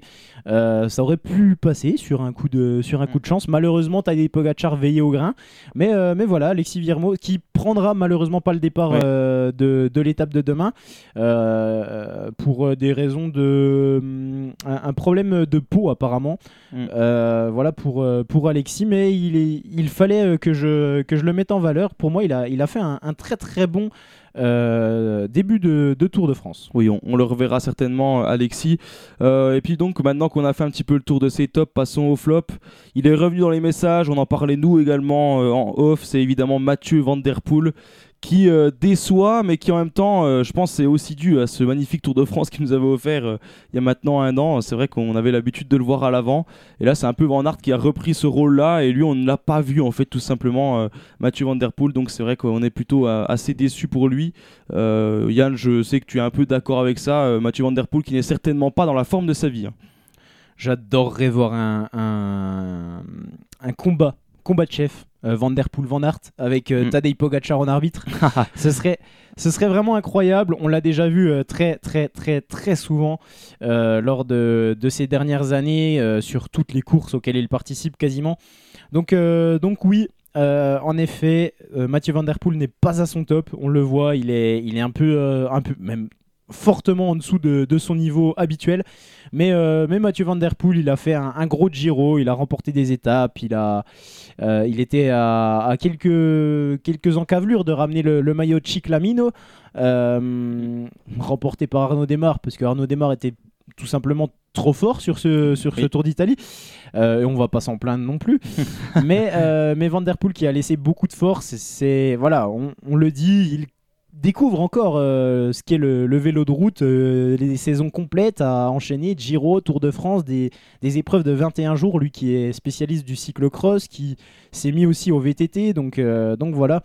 Mathieu Van Der Poel qui est un peu décevant, qui est même très décevant par rapport aux, attentes que l'on peut avoir en, en lui, mais ça montre aussi une chose, une chose qu'il est, enfin qu'il est humain, tout à Oui, il voilà, est pas tout le temps, euh, il est pas tout le temps euh, au, au niveau, c'est On- sûr, on, et ça ne peut arrive. pas être, euh, on ne peut pas être, euh, être tout le temps, tout le temps, tout le temps au top. Et, euh, et donc, euh, donc voilà, Mathieu Van Der Poel qui, qui malheureusement est un peu euh, en retrait sur ce Tour de France, mais on le reverra très certainement Oh dans oui. des échappées. Oh oui. Je voulais aussi parler d'un qui pouvait jouer le top 5 de ce Tour de France, c'est Ben O'Connor, qui ne prendra d'ailleurs pas le départ demain. Ben O'Connor, qu'on a vu vraiment en très très grosse difficulté, il a pris presque un quart d'heure de retard en l'espace d'une semaine. On l'a vu en souffrance lors de l'étape entre Dole et puis Lausanne, hein. il avait vraiment mal à la cuisse. Euh, voilà, Ben O'Connor qui tout simplement eh bien, euh, n'était pas du tout euh, prêt pour ce Tour de France. Il l'a peut-être préparé, mais en tout cas son corps n'a pas voulu assumer correctement la grande boucle, Yann. hein. Oui, il fallait, il fallait être, être solide pour Ben O'Connor qui arrivait donc avec un statut qui n'était pas celui du tout de, avec lequel il est arrivé l'année dernière. Euh, ben O'Connor qui, est arrivé là euh, avec le statut d'un potentiel top 5 et euh, d'avoir fait quatrième de la dernière grande boucle. Donc, euh, donc voilà, c'est difficile à, à assumer. Apparemment, euh, c'est pas pour cette année. Cette année, il sera euh, bah, à la maison un peu plus rapidement que prévu Hélas. déjà, malheureusement. Mais il sera, voilà, il reste sur une déception, mais on, on compte sur lui, sur le coureur euh, d'AG2R Citroën pour, euh, pour remonter la pente. Et puis côté sprint, celui qu'on ne voit pas, c'est Caleb Ewan. Caleb Ewan euh, qui est absent sur tous les sprints. On le sait, euh, très très bon sprinter. Euh, là pour l'instant, euh, Van Aert est évidemment loin devant. Et puis Caleb Ewan, eh bien, on le cherche. on ne sait pas où il est. Il est même pas là pour les sprints intermédiaires. Caleb Ewan qui est en, difficulté, qui n'arrive pas forcément eh bien, à montrer son maillot sur l'ensemble des étapes de sprint, Yann. hein.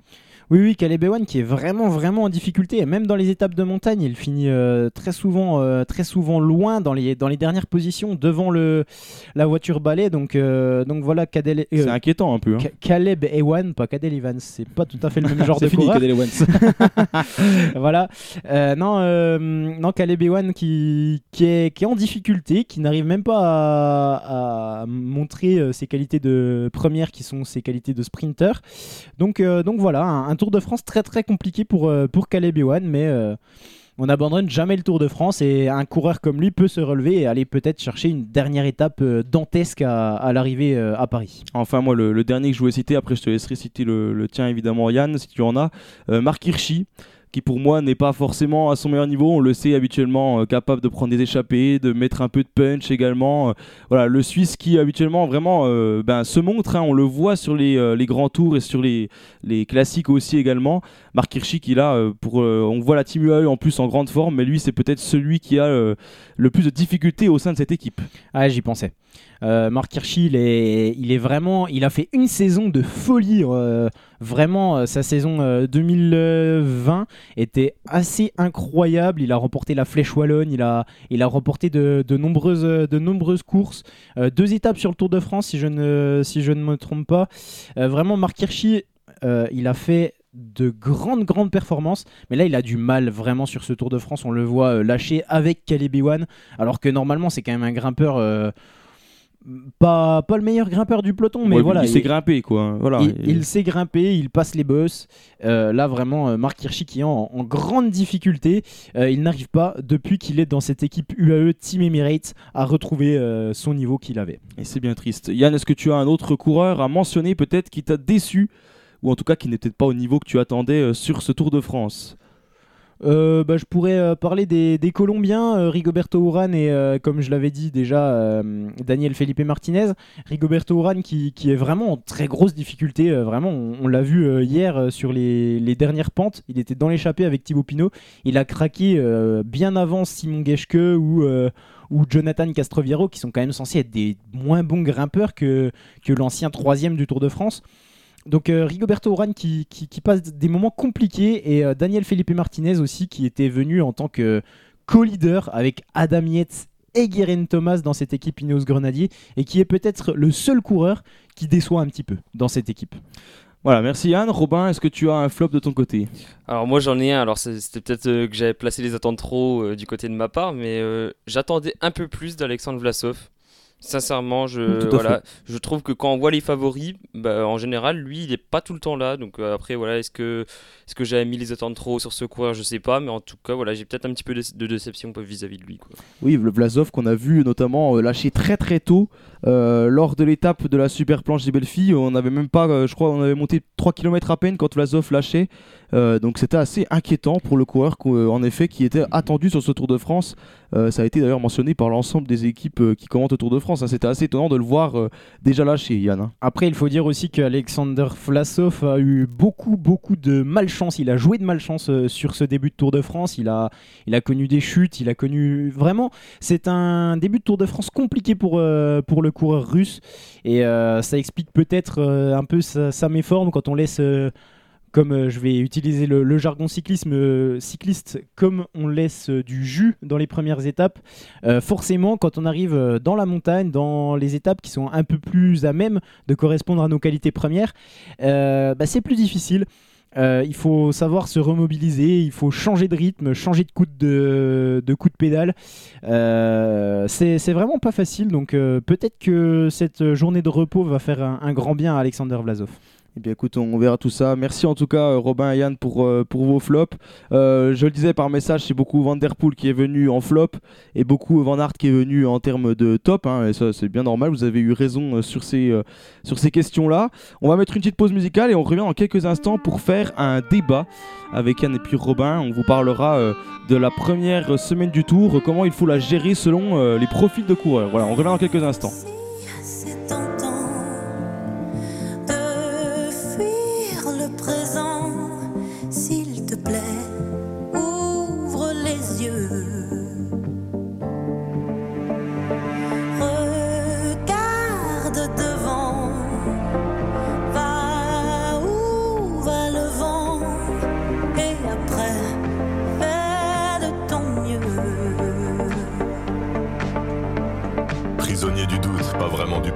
Trop d'ombre sur la route, je vois plus les tracés. Et je me rappelle en folie mon panel de prolo. J'ai la mélancolie du bordel en colo.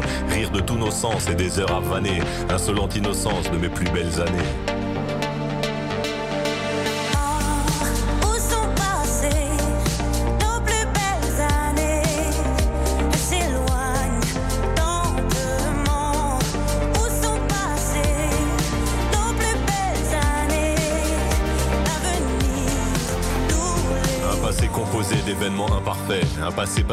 Des sourires en trophée. Puis la mélancolie, je la mêle au présent. C'est la belle embellie, des souvenirs apaisants. Et les belles années, même en point de suture, je vais les amener visiter mon futur.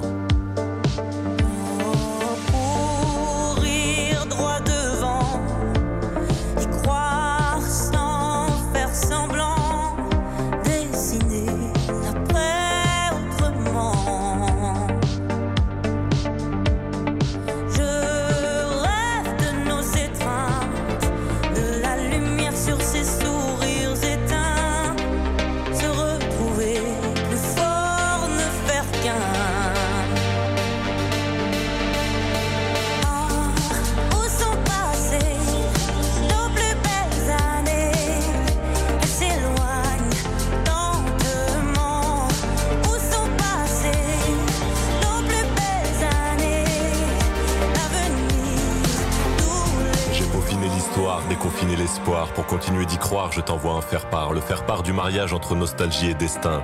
Quand l'un nourrit l'autre, faire du futur un festin.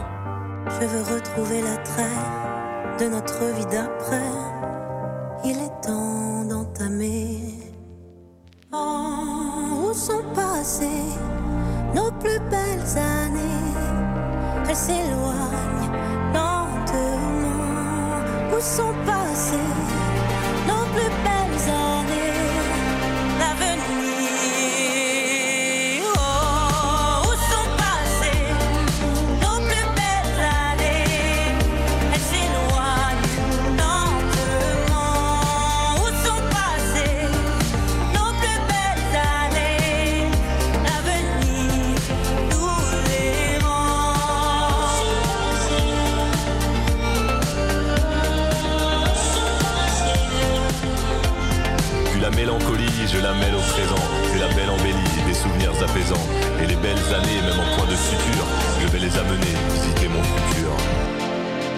On est là sur RDG pour bientôt clôturer cette émission euh, sur le Tour de France. Euh, Je rappelle qu'on reviendra dès lundi prochain pour débriefer ensuite les six étapes qui vont suivre, hein, donc dans les Alpes. Donc il y aura aussi un, très très gros morceau euh, à débriefer ensuite. Petit débat, voilà, c'était une idée de Yann. Je trouve que c'était une très bonne idée de faire un, petit débat pour clôturer cette émission. Débat sur la gestion, surtout l'importance en fait de la gestion d'une première semaine de Tour de France. Euh, on sait que c'est pas forcément la même gestion, c'est même pas du tout la même gestion en fonction de si vous êtes sprinter, favori ou encore si vous jouez étapes par exemple. Donc là, on a vu une première semaine extrêmement intense. On sait que les semaines qui vont suivre vont peut-être être un petit peu euh, moins rapides que prévu, puisque forcément, avec euh, une intensité comme celle-là, les coureurs vont quand même garder quelques séquelles. Les sprinters, qui en tout cas, eh ont dû montrer très rapidement qu'ils étaient présents et arriver très en forme dès le départ, puisqu'on disait, hein, les deux étapes du Danemark étaient propices pour eux et c'était vraiment, j'ai presque envie de dire, les seuls qui étaient plates, plates, plates et qui leur permettaient de s'exprimer. Donc il fallait arriver tout de suite euh, dans, dans le match, quoi, Yann, en fait. hein. Ouais, ouais, bah, euh, je trouvais ça in- intéressant parce que vraiment, on a un Tour de France. euh, ce Tour de France, c'est vraiment le cliché parfait de ce que peut être un Tour de France avec une première semaine où c'est c'est piégeux pour les favoris. Donc, euh, où c'est que des profils bien particuliers tels que les sprinters vont pouvoir aller se, jouer la, victoire. Euh, il peut y avoir des surprises, il peut y avoir euh, pas mal de choses.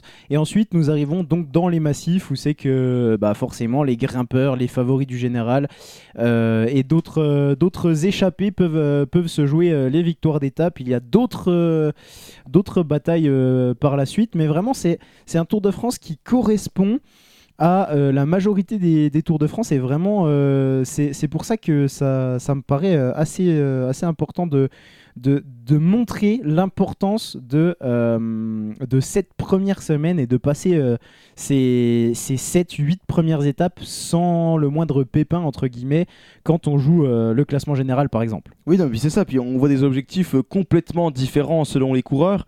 Là, j'allais te lancer du coup sur les sprints. On peut parler de Van Aert qui marque, on le disait, plus de 280 points déjà pour le maillot vert. Pour lui, on peut déjà le dire, à moins qu'il y ait problème, comme on le disait, il a réussi son Tour de France. L'objectif, clairement, pour Van Aert, c'était d'arriver tout de suite dans le match, de gagner ou en tout cas de faire de très bonnes places sur toutes les premières étapes, ce qu'il a fait, et puis donc de pouvoir espérer gratter le maximum de points. On sait que ce Tour de France est particulièrement montagneux cette année. Il y aura maintenant très peu d'étapes de plat, donc euh, voilà, dès le début, il fallait réussir à s'imposer au maximum pour euh, Van Aert et pour l'ensemble des, euh, des sprinters comme Jacobsen par exemple. Euh, c'est réussi pour Van Aert et donc la gestion est complètement différente. Il a tout donné sur les 5-6 premières étapes. On l'a vu euh, tout de suite en difficulté dès que c'était euh, la super planche des belles filles. Il a perdu 7 minutes de, ce- de cette étape, donc c'était vraiment plus l'objectif. Dol Lausanne, il savait que c'était à nouveau euh, possible, donc il n'a peut-être pas tout mis non plus sur l'étape la veille de la super planche pour arriver un peu plus frais le lendemain. Et puis euh, maintenant, il sait que la montagne arrive, qu'il y aura peut-être euh, une étape gagnable, je dirais peut-être à. Voilà, pour lui, euh, ça peut se jouer. Carcassonne éventuellement. Euh, voilà, il sait qu'il y en a d'autres qui arrivent, donc il va falloir peut-être se calmer dans la montagne pour, euh, euh, Van Aert, alors qu'on en a qui montent en puissance, euh, comme par exemple Pogacar ou encore Vingegaard. C'est toute la différence en fait, hein, selon le profil que chaque coureur a à sa disposition. Oui, voilà, c'est ça. Après, euh, pour Van Aert, c'est encore un peu différent parce que lui, il va adopter euh, dès maintenant dans, le, dans ce collectif Jumbo-Visma, euh, lors de la montagne, il va adopter un, rôle différent qui sera le rôle d'équipier. Donc, il pourra pas vraiment se relâcher dans la montagne, mais ça, c'est vraiment propre à Wood Van Aert parce que c'est un coureur exceptionnel. Mais comme tu l'as dit, pour les sprinters type Jacobsen, Groenewegen, etc., euh, ce sont des, des, sprinters qui donc veulent arriver directement en forme euh, pour euh, ne pas laisser passer la moindre chance en fait. Également, le, le, le sprinter de- d'Alpecin euh, de Koenig. Ces sprinters-là, ils, ils veulent donc saisir leur chance très rapidement parce que après une fois qu'ils arrivent donc dans les deux et troisième semaines même s'ils ont encore des hum, des, euh, des opportunités lors d'étapes plutôt plates ou, euh, autres. C'est vraiment une, gestion différente avec, euh, avec la fatigue. Ils peuvent finir très facilement hors délai parce que Généralement, les sprinters ne sont pas ceux qui montent euh, le mieux les, les, les cols, euh, notamment. sûr, euh, voilà. sûr. Mis à part Van Aert. Mis à part Van Aert ou autre Peter Sagan à l'époque, euh, il y a, il y a- il y a ces- ou même Michael Matthews, euh, qui sont des, des sprinters qui montent euh, très très bien les, les boss. Mais euh, voilà, pour, pour tous les purs sprinters, il s'agissait d'arriver euh, très très en forme et même on pouvait imaginer peut-être un sprinter. Je pense à Christophe Laporte, c'est encore un peu différent car il est euh, ben, équipier lui euh, lors de ce Tour de France, mais les sprinters sont généralement très très bons lors de- des prologues, donc euh, des, contre-la-montre assez courts. Et un sprinter qui fait un bon prologue et qui vient ensuite remporter par exemple la deuxième étape peut prendre un maillot jaune et ça peut être un objectif. Donc c'est pour ça que pour un sprinter, la première semaine est primordiale histoire d'aller euh, marquer des points directement, aller réussir son Tour de France dès le début et euh, pourquoi pas euh, aller chercher un, maillot jaune. On sait que Mark Cavendish a, tourné autour très très très longtemps avant de, le, glaner sur, sur les plages d'Utah Beach. Euh, C'était vraiment euh, symbolique en plus euh, avec donc la victoire des, Anglais et des Américains, un Mark Cavendish qui récupère un, maillot jaune, mais il avait remporté plus de 25 victoires sur le Tour de France avant de, pouvoir porter ne serait-ce qu'une fois ce, maillot jaune.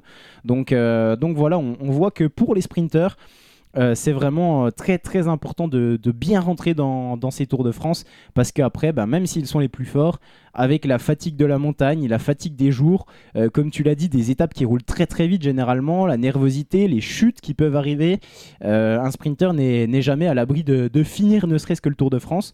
Et un sprinter qui commence bien, vous pouvez me couper si, vous le voulez, un sprinter qui commence bien peut aussi rêver de, de maillot vert sur les Champs-Élysées.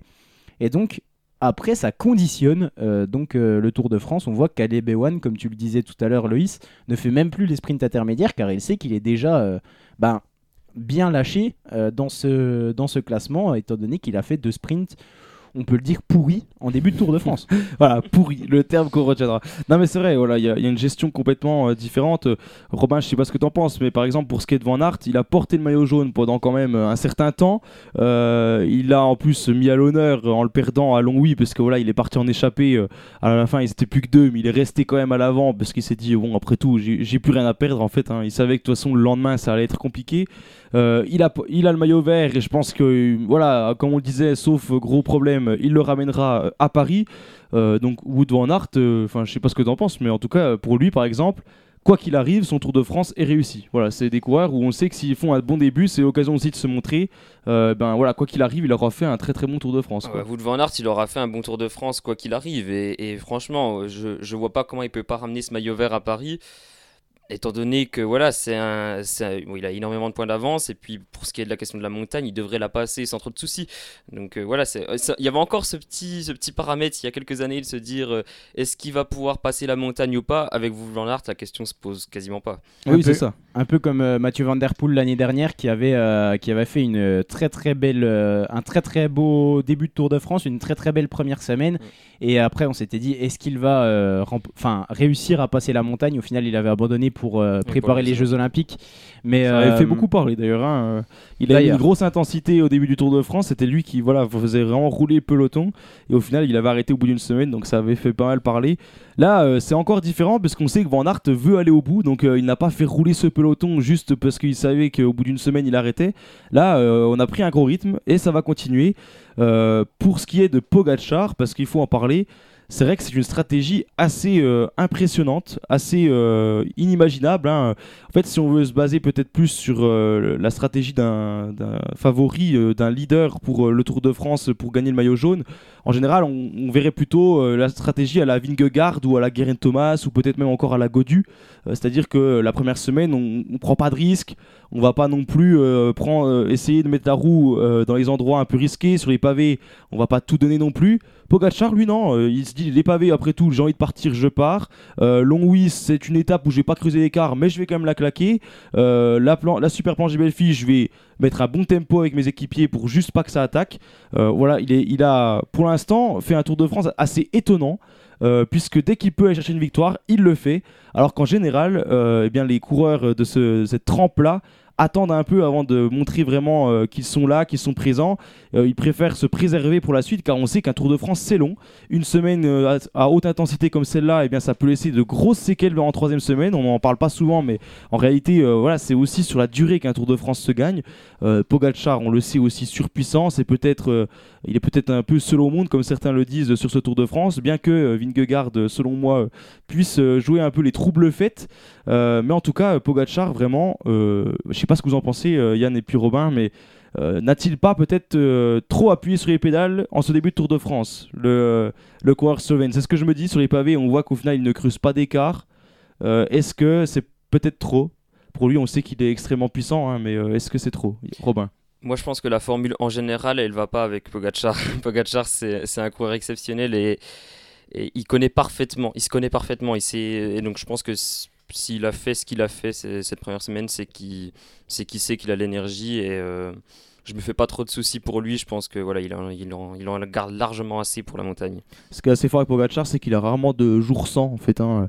Euh, L'an dernier, c'était le Ventoux qui avait un petit peu pêché pour, euh, pour Pogacar, et encore, hein, quand on dit que ça pêche, euh, il avait pris, je crois, peut-être une minute de retard, quelque chose comme ça, c'était pas non plus un peu plus Non, non, plus. non, il n'avait pas, il n'avait pas pas, une minute con- il n'avait pas concédé de retard. Il finit avec, euh, avec Vingard, mais c'est juste que Vingard avait, où il avait ré- réussi à, à concéder très très peu de temps. Oui, oui, il avait Mais- pas perdu beaucoup de temps, mais c'était mais, la euh, seule étape où il était dans un coup de moins bien. Mais voilà, Vingard avait juste réussi à, euh, à déposer euh, Tadej Pogacar dans, dans la montée. Et quand je dis déposer, c'est vraiment, il avait réussi à le lâcher, quoi. Oui, oui. À, à le sortir de la roue. ce qui était déjà euh, c'est incroyable hein, parce qu'on Voilà. avait vu un Pogacar depuis le début du Tour de France bah, d'ailleurs comme cette année euh, juste intouchable Yann même si Pogacar on le sait un surpuissant que c'est peut-être le, le plus fort de ce Tour de France est-ce que c'est pas un peu risqué même s'il se sent fort de prendre autant de risques dès la première semaine. Alors, euh, il y a y a vraiment deux écoles euh, là-dessus. Euh, Tadej Pogacar, comme, euh, comme le disait euh, très bien Robin, c'est quelqu'un qui est exceptionnel déjà, qui se connaît très bien. Il a quand même déjà remporté deux Tours de France, euh, malgré tout ce qu'on ce qu'on peut dire. Euh, il est double tenant du titre, donc, euh, donc voilà, il, sait comment faire pour remporter un Tour de France. Et euh, là, ces dernières années, j'ai l'impression que cette première semaine, en fait, avant, on parlait de gestion de la première semaine. Maintenant, c'est euh, gestion de la deuxième et de la troisième semaine. C'est on part à fond et il va falloir essayer de garder l'intensité jusqu'au bout. Et euh, on a vu ça, on a commencé à voir ça en 2014 avec Vincenzo Nibali. Il y a plusieurs stratégies euh, possibles à adopter. En 2014, Vincenzo, Nib- Vincenzo Nibali n'était peut-être pas le plus fort sur le papier au départ. Il a réussi en, Grande-Bretagne à, s'emparer du, maillot jaune dans les rues de Londres et, et il a utilisé la technique de l'attaque. Donc voilà, peut-être un peu moins fort stratégiquement, quoique, mais voilà, il s'est dit la meilleure défense c'est l'attaque. On a vu euh, ses, ses principaux adversaires tels qu'Alberto Contador, tels que Christopher Froome partir à la faute sur l'étape des pavés, sur l'étape de la planche des belles filles d'ailleurs euh, pour Alberto Contador.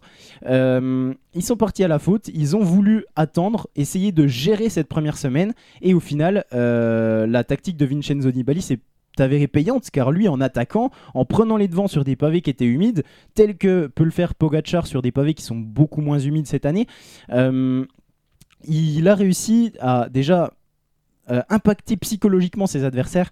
Là, on, on le voit sur la- l'arrivée à la planche. Tadej Pogacar peut faire deuxième euh, derrière euh, Jonas Vingard. Il n'y a pas de souci. C'est pas un problème. On voit même à un moment donné qu'on se dit il va faire deuxième, il Oui, va laisser la victoire à, à- à- à Jonas Vingard. Mais mentalement, quand on se dit mais comment faire pour le battre, voilà.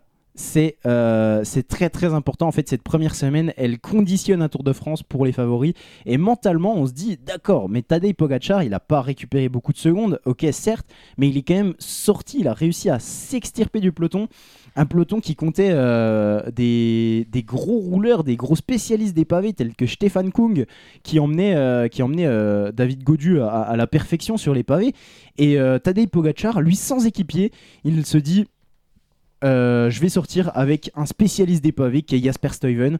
Euh, vraiment, voilà, il y a deux, deux approches différentes. Soit être un peu plus sur la retenue, essayer de passer la première semaine sans encombre et, euh, et tout faire pour. Par exemple, on le voit avec David Goudu qui est toujours placé, qui est toujours emmené par, par ses coéquipiers, notamment Antoine Duchesne et Stéphane Kung sur cette première semaine. Et il y a une autre solution qui est, euh, d'attaquer, essayer toujours de, grappiller quelques secondes. Tout ce qui est pris n'est plus à prendre, comme dirait le dicton.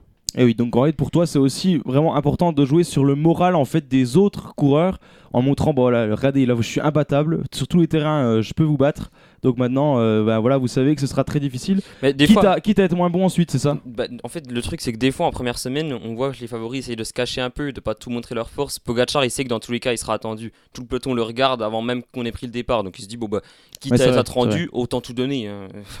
Oui, après, après justement, et en fait, il y a une double stratégie euh, qui se met en place avec euh, d'un côté Pogachar qui lui veut tout de suite montrer qu'il est dans le jeu parce que en même temps, on le sait. D'ailleurs, il le montre encore plus, je trouve, que les autres années parce qu'il a vraiment une équipe qui roule cette fois-ci pour lui. Avant, il était un peu seul, euh, Pogacar. Là, on l'a vu notamment sur la super planche des Belfi avec une équipe qui a roulé euh, comme on l'a vu euh, souvent avec les victoires de Froome à l'époque, etc. Vraiment une équipe qui roulait pour emmener son leader au sommet. Donc Pogacar qui se montre plus. Vingegaard, il prend peut-être une autre option.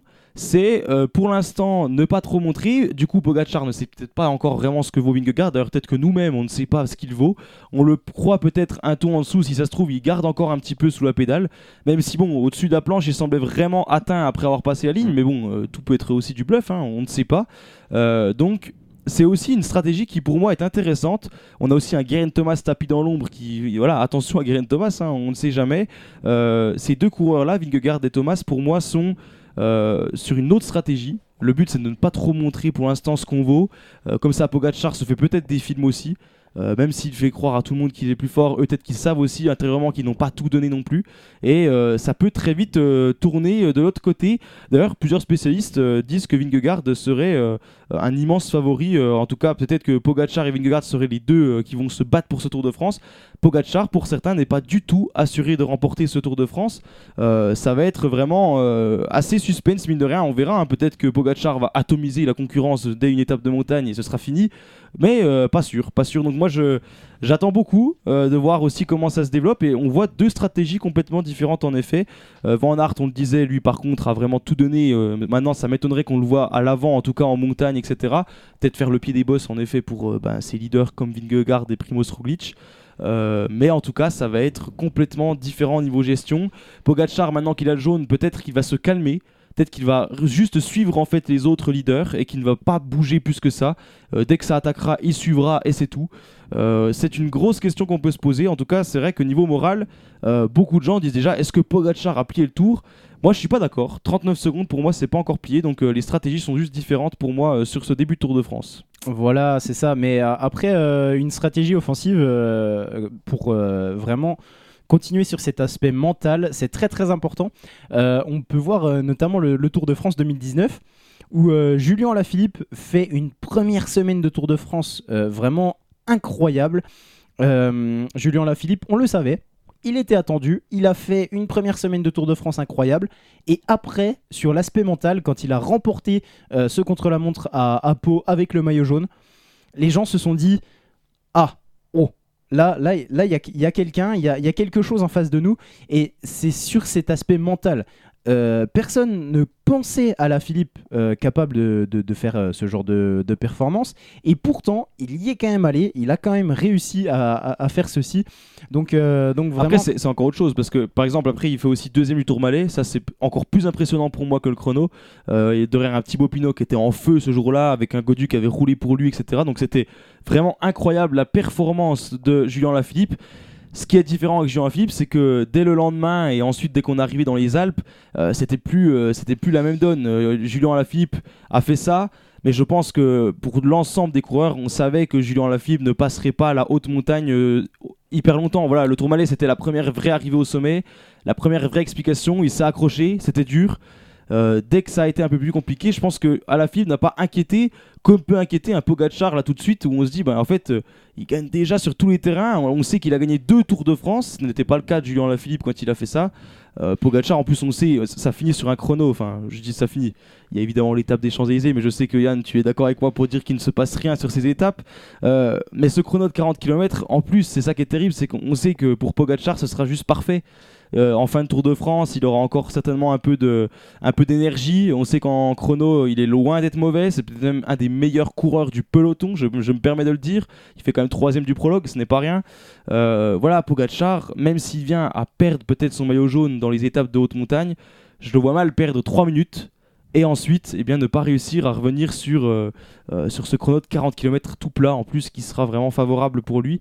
Euh, donc c'est très compliqué de, de- de se, de se prononcer sur, euh, sur la suite. Euh, la stratégie est complètement différente. On, remarque en tout cas que Vingegaard, Thomas, Sietz, Godu, Bardet même, ils sont tous sur la même longueur d'onde. Soit ils sont un tour en dessous vraiment et ils ne peuvent plus. Et là, pour le coup, intérieurement, ils doivent être vraiment mal et Pogacar vraiment est en train de gagner le Tour de France. Soit ils savent qu'ils en ont encore sous la pédale, qu'ils donnent pas tout pour le moment, ou alors ils ont préparé leur Tour de France pour aussi monter en intensité, et ça c'est peut-être le, deuxième sujet qu'on pourra aborder. Et à ce compte-là, eh c'est tout autre chose. Ça veut dire qu'ils savent que troisième semaine ils seront présents. Après, euh, il y a aussi eu cette volonté avec Pogacar de tout simplement peut-être euh, euh, défaire cette stratégie de voilà peut-être que des coureurs sont arrivés en se disant eh bien moi je vais monter en puissance, je vais faire pour être bien à la troisième semaine du Tour de France dans les Pyrénées ou dans les Alpes. Et puis au final, euh, eh bien Pogacar vient tout euh, contrecarrer les plans en les obligeant à rouler fort dès le début. Ce qui peut aussi euh, tout simplement eh bien, euh, euh, mettre à mal toutes des stratégies et des, des préparations physiques. Et ça, c'est aussi un sérieux problème. Euh, voilà, je sais pas ce que vous en pensez, Robin. Ouais, moi, je suis bien d'accord avec Yann sur le plan psychologique de montrer dès le début, de dire voilà, c'est moi le patron, euh, n'essayez pas de vous battre, ça sert à rien, je vais tous vous atomiser. Quoi. En gros, c'est un peu ça. Complètement différent de 2020 où il gagne dans le dernier Oui, chrono là, c'est à la ça, planche. mais là, il a envie de montrer que dès le début. euh, La preuve, la question qui est sur toutes les lèvres, c'est est-ce que Pogacar a déjà plié le tour? On se pose cette question après une semaine de tour sur, euh, sur trois, c'est quand même fou. Mais il y, a- il y a cette volonté. Sans difficulté en plus Ouais, la bah, semaine. c'est ça, mais il y a cette volonté de montrer avant même qu'on a attaqué la montagne que c'est lui le meilleur et euh, je pense que voilà sur un plan psychologique ça peut faire mal à certains coureurs qui eux sont peut-être déjà grillés pas mal de cartouches et se disent euh, Bah, mais comment on va faire une fois dans la montagne quoi? Sauf s'ils savent que euh, il monte en puissance. C'est exactement ça que je me. C'est exactement la question que je me pose. En plus, sur les pavés, on a fait tout un, un spectacle. On a vraiment mis en avant le fait que Pogacar avait attaqué. Euh, je tiens à le souligner encore une fois, il n'a même pas pris 15 secondes d'avance sur l'ensemble des favoris sur cette étape. Euh, en fait, il a plus perdu d'énergie dans cette étape que au final, euh, il a perdu beaucoup d'énergie et ça ne lui a pas permis vraiment de gagner du temps. Bon, après, il a montré sur les étapes dès le lendemain qu'il était, là, qu'il était présent. Il en a gagné deux ensuite, donc c'était assez incroyable. Euh, Pogacar, c'est le suspense. Sera-t-il capable de tenir ce rythme-là? Je pense que oui. Les autres sont-ils capables d'aller encore plus loin? Peut-être. un C'est peu plus de le- réponses la semaine prochaine. Exactement, c'est un peu le mystère. Euh, Yann, est-ce que tu peux nous parler justement peut-être de cette préparation je disais de, euh, pour les favoris d'arriver à, à tenir sur trois semaines? Parce que c'est ça aussi le- l'importance quand on est un leader, euh, même pour Pogacar hein, qui euh, a fait une première semaine incroyable, il faut réussir à garder cette gestion et à, dire bah attendez, je vais peut-être pas tout mettre maintenant parce que j'ai quand même encore euh, deux semaines à tenir et pas des moindres parce que plus ça va le Tour de France et plus c'est dur. En tout cas, c'est le cas cette année. Euh, voilà, comment ça se gère comparé à un Van Aert où on disait maintenant voilà s'il fait des moins bonnes étapes, c'est moins grave quoi en fait. Ben, L'important pour tous les favoris euh, dans, la, dans la gestion, c'est déjà de ne pas perdre de temps pour, euh, pour rester dans, dans le jeu lors de cette première semaine. Et euh, l'important, c'est aussi de ne pas perdre trop d'énergie mentale. Euh, la première semaine pour les, pour les coureurs euh, qui jouent le général du Tour de France, c'est souvent euh, une, une bataille mentale plus que physique. Et on, l'a vu notamment avec Thibaut Pinot quand il jouait les, les, les classements généraux. C'était vraiment difficile pour lui de, d'arriver à, absorber cette charge mentale. Pourtant, lui s'était dit, ok, je perds pas de temps, j'essaye, et comme beaucoup, hein, comme Christopher Froome le, faisait euh, si bien également lors de ses cinq victoires, euh, ok, on ne perd pas de temps, et dès qu'on arrive dans la montagne, voilà, on, reprend nos, qualités premières et on va euh, jouer, se batailler, euh, arme à la main, euh, pour, récupérer le temps qu'on aurait éventuellement perdu et gagner le temps qu'on peut gagner. sur, cette montagne. Donc c'est pour ça que de nombreux leaders décalent un peu leur pic de forme, le font pas commencer. On sait que les entraînements sont très très poussés. Ils font pas commencer le, le- pic de forme, euh, bah, par exemple, sur euh, ce premier contre-la-montre de 13 km qui importe peu. On peut pas perdre énormément de, de temps sur un, sur un contre-la-montre ou sur une étape de plaine, mais par contre, qui vont euh, venir tout jouer sur la montagne en se disant que peut-être les quelques secondes perdues en début de, de tour vont être donc compensées par ces secondes gagnées et ces peut-être minutes gagnées dans, dans la montagne euh, avec, euh, avec leurs capacités de récupération qui sont souvent très très euh, bonnes pour, pour les, coureurs du, du classement général. Et d'ailleurs, pour la récupération, c'est le maître mot de cette première semaine. Si on récupère mal de cette première semaine, j'ai presque envie de dire que ses chances au classement général sont complètement détruite hein, parce que euh, voilà la première semaine est euh, ce qui conditionne vraiment ce, un, un- un Tour de France. Et le but sur euh, un Tour de France c'est sur 21 étapes être en forme lors de 20 d'entre elles la dernière faisant office de, de défilé. Donc euh, voilà. Il faut vraiment être en forme sur toutes les étapes toutes les étapes toutes les étapes et ne pas avoir de, de trou d'air et ça, ça peut être difficile, euh, notamment avec les, attentes autour des personnes. Il faut aussi gérer euh, tout ce qui est euh, l'aspect médiatique. On s'en rend pas forcément compte, mais lors d'une première semaine, par exemple, un Tadej Pogacar qui prend le maillot jaune, tu l'as dit, est-ce qu'il va être capable de tenir? Oui, il a l'habitude, etc. Mais voilà, il prend le, maillot jaune à, à Longwy au, terme de la sixième étape. Euh, il faut aussi se dire que quand on est maillot jaune, il y a le podium, il y a les attentes médiatiques, etc. etc. Les coureurs rentrent euh, généralement une heure à une heure et demie plus tard que leurs coéquipiers à l'hôtel, par exemple. Ce qui, euh, lors de, bah, par exemple, l'étape de Longwy, euh, Tadej Pogacar rentre une heure à une heure et demie plus tard à l'hôtel que ses coéquipiers, sachant que déjà Longwy n'est pas tout à fait à côté de Tomblaine, donc euh, Nancy, la, banlieue nancéenne, euh, qui est l'étape, euh, enfin le, départ de l'étape du lendemain. Donc il faut prendre en compte aussi tout ça. C'est de la fatigue supplémentaire. Ça, on va dire que un coureur comme David Godu qui n'a pas de podium à aller faire, qui n'a pas à monter sur le podium, etc., etc., peut rentrer directement à l'hôtel, se faire euh, chouchouter entre guillemets par ses soigneurs, par, euh, euh, tous ceux qui, euh, bah, tous les accompagnants, tous les assistants. Euh, ça laisse plus de temps aux mécanos pour, pour gérer les vélos, etc., etc. Donc voilà, il y a tout aussi un monde qu'on ne prend pas forcément en compte, mais qui est ultra important dans la gestion d'un Tour de France, un Tour de France qui peut se jouer à, des détails. Et je pense, voilà, un, mécano qui doit faire son travail dans la nuit, un peu, un peu de fatigue ou de choses comme ça, il peut peut-être, même si c'est son métier, qu'il est très très professionnel, peut peut-être faire une petite erreur sur un sur quelque chose comme ça, qui peut au final euh, se déclencher bah, plus tard dans l'étape euh, du lendemain et, euh, et entraîner, je sais pas, euh, ben voilà, un, changement de vélo au pied d'un col ou quelque chose comme ça qui ruine les efforts du coureur en lui-même. Et donc euh, c'est pour ça qu'il faut prendre vraiment en compte tout cet aspect médiatique, tout cet aspect qu'il y a derrière. Et c'est pour ça que la, première semaine est très très difficile à gérer malgré la, en, en plus de l'entraînement pur, quoi. Oui, c'est à la fois c'est à la fois difficile de porter le maillot jaune, mais à la fois c'est aussi plus simple sur une étape où, comme je disais, maintenant s'il veut, il peut aussi tout simplement se dire, ben je suis. Voilà, je, je- mon objectif c'est pas forcément d'attaquer, cette fois-ci c'est fait, j'ai mis mes attaques et maintenant je suis. Donc il y a, vraiment un double aspect et c'est bien de le préciser ce que tu dis en effet euh, euh, sur la récupération, sur le temps en plus passé sur un podium, etc. C'est vrai que c'est des choses euh, auxquelles on ne pense pas forcément, mais l'aspect médiatique a un très très grand rôle et sur le Tour de France c'est plus vrai qu'ailleurs hein, en termes de cyclisme parce que évidemment là nous on voit ne serait-ce que sur les chaînes françaises qu'ils sont beaucoup sollicités. On a vu, bah, je pense à Benoît Cosnefroy, tiens le dernier coureur qui est venu à Lausanne par exemple parler un petit peu sur le plateau de Vélo Club. Ça peut paraître rien, mais il pendant un quart d'heure, 20 minutes parler avec euh, Laurent Luyat et toute son équipe. C'est un quart d'heure, 20 minutes de perdu euh, pour la récupération. Euh, si ce n'est qu'il suffit qu'il soit pas allé à la récupération avant, par exemple, et puis eh bien, les toxines s'accumulent plus facilement également. Donc on a beaucoup plus de mal à récupérer également. Et sur un Tour de France, c'est toujours plus compliqué. Chose aussi qui rentre en compte, tu parlais de la montagne qui évidemment doit se gérer. Et sur le Tour de France, ça fait quelques années maintenant que la montagne arrive petit à petit.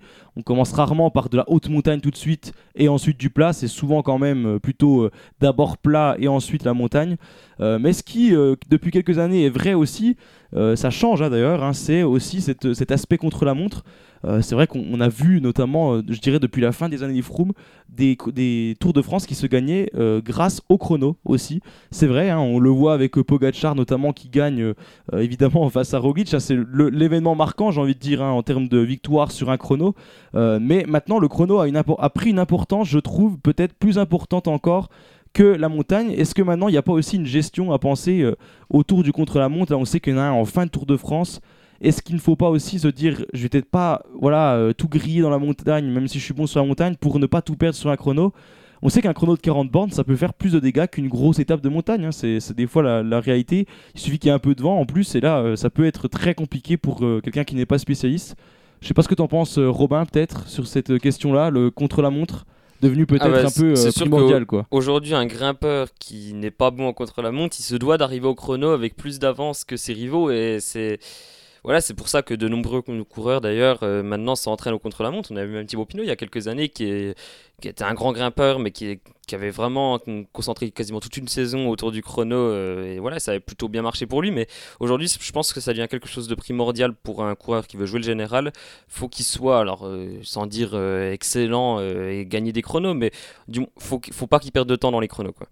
Ouais, c'est vrai que c'est quand même devenu euh, quelque chose euh, d'assez euh, d'assez primordial en fait sur un Tour de France. hein. Il y a- Ouais, ouais, ouais, ça fait, bah, ça fait partie de la gestion. Voilà. Après, euh, c'est à chaque coureur d'utiliser la stratégie qu'il veut. Est-ce qu'il doit, euh, il doit, bah, C'est- dur de jauger aussi, je pense. Hein. Est-ce qu'il doit que- récupérer du temps absolument Oui, à essayer de, à essayer d'attaquer dans la montagne, tel que l'a fait Romain Bardet, par exemple, Mm. avec le dernier Mm. chrono se, se terminant au stade Vélodrome?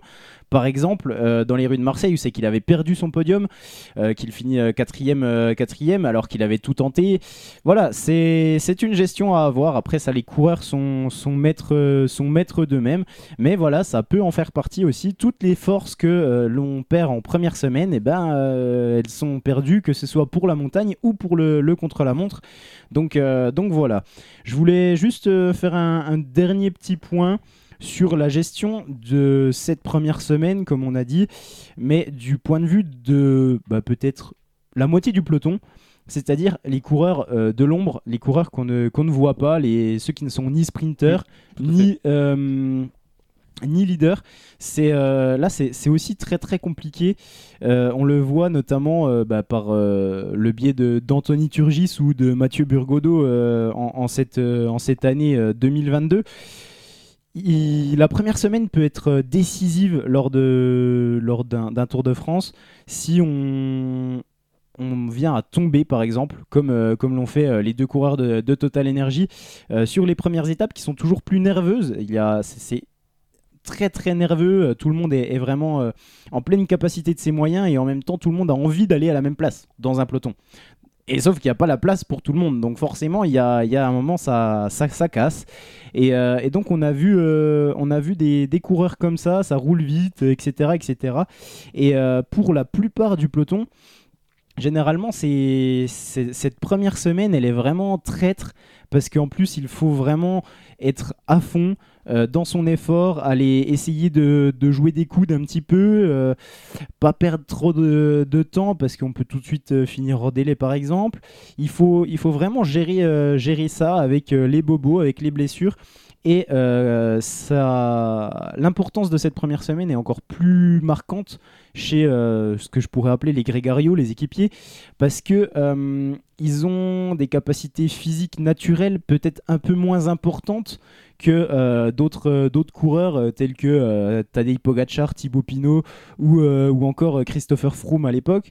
Et, donc subissent beaucoup plus lors de la troisième semaine. Et cette première semaine est très très importante notamment niveau alimentation niveau, niveau alimentation hydrique également. Donc tout, ce qui, tout ce qui rapporte à, la boisson hein, bien sûr. Et donc il faut vraiment récupérer et Et c'est- important cette première semaine pour tous.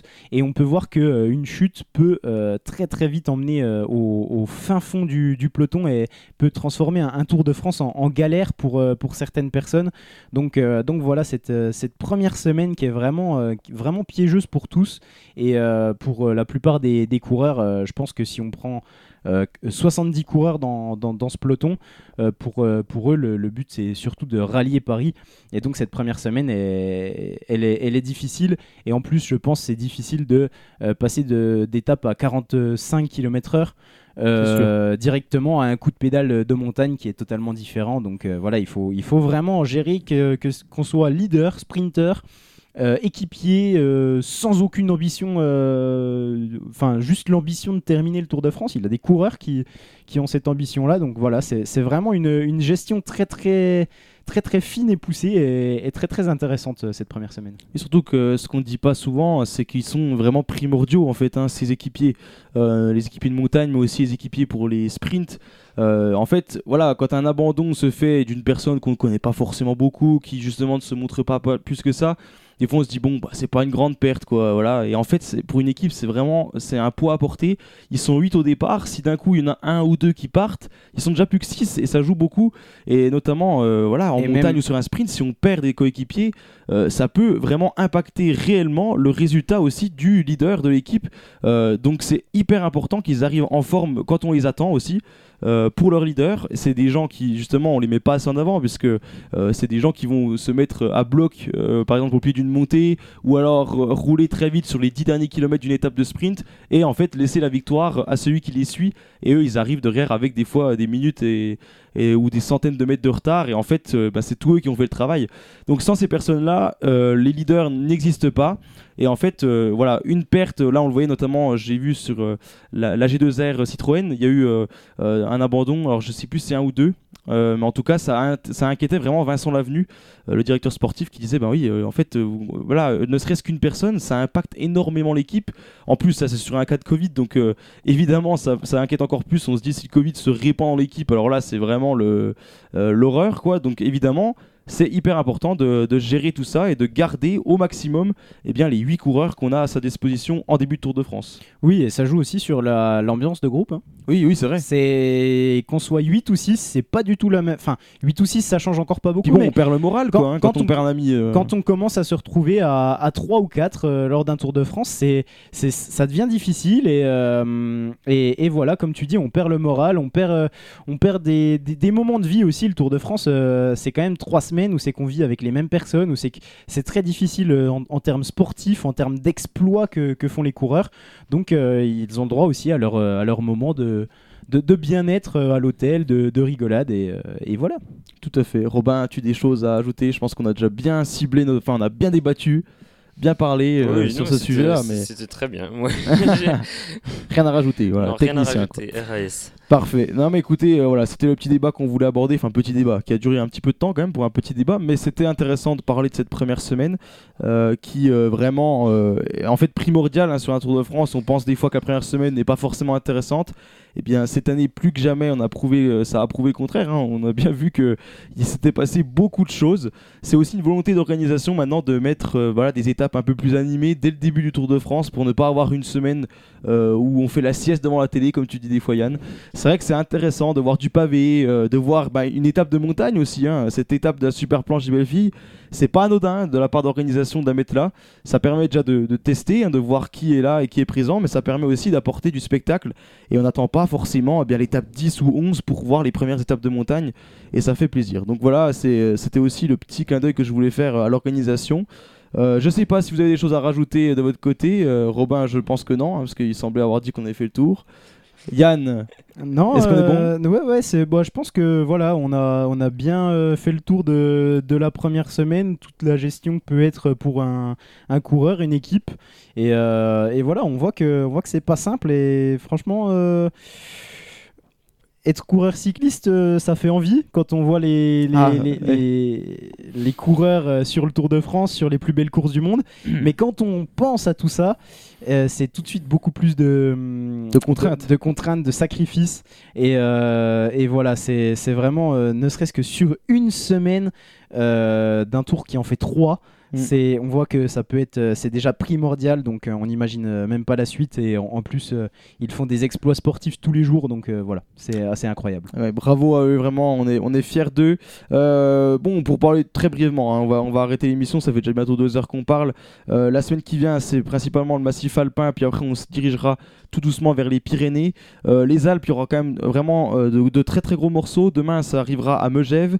Après, dès le lendemain, on arrive au col du Granon, vraiment une très très grosse difficulté à 2400 mètres d'altitude, euh, des pourcentages complètement affolants. Enfin, moi je suis très content de voir une arrivée là-bas parce que je pense que les écarts vont être très importants au sommet. Euh, L'Alpe d'Huez, voilà, l'étape mythique hein, entre Briançon et l'Alpe d'Huez avec ce passage au, au col du Galibier. Euh, voilà, ce sera en gros les trois grosses étapes à venir. C'est là qu'on verra vraiment ce qui se passe niveau général également. Euh, et puis on suivra ensuite les étapes entre, euh, entre Bourdoisan, Saint-Étienne, Saint-Étienne-Mende et puis Rodez, Carcassonne pour ce qui est euh, cette fois-ci des, des étapes plus sprinter, puncher. Voilà, pour un petit peu situer cette deuxième semaine. En tout cas, merci de nous avoir suivis. Merci Yann d'avoir été là, tout comme toujours. Eh ben, Faut merci, libérer quand euh, même. merci, à, merci à vous de, de m'avoir accueilli. C'était, c'était un plaisir. Et puis on se retrouve euh, bah, lundi prochain. Bah oui, on te réaccueillera à nouveau. On sera content de te réaccueillir.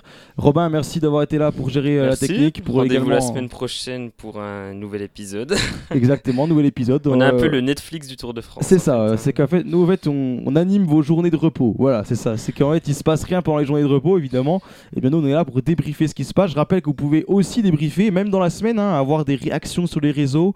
Euh, N'hésitez surtout pas à le faire, à nous envoyer un petit message. Ah bah là, j'ai trouvé qu'il était incroyable. Quelle étape Enfin voilà. Et ça, ça nous permet aussi de construire nos émissions, puisque on se base aussi beaucoup sur ce qui a été dit dans les, euh, dans les commentaires, etc. Voilà, merci à tous. On continue euh, en musique, enfin, on finit en musique cette émission.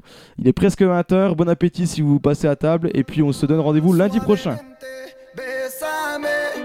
Je sors de la baisse et je mets plus les mains en l'air. Suavemente, besame, sam, sam, sam, sam, sam, Je sors de la baisse en moteur italien. Suavemente, j'ai traversé la mer. J'oublie pas ceux qui se lèvent tôt pour un salaire. J'aime pas me vanter, je fais ce qu'il y a à faire. Et j'aimerais que les miens sortent tous de la galère. Quitter la galère, haraga dans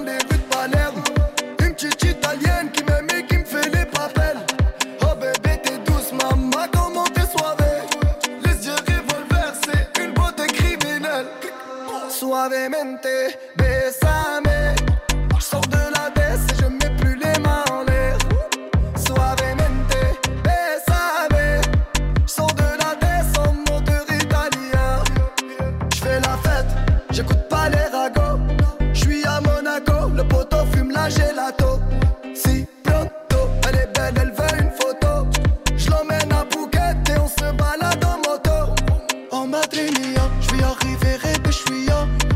Prendre tout ce qu'il y a, je m'en fous, mais l'alamia.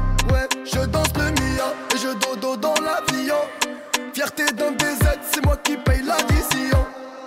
Suavemente, besame.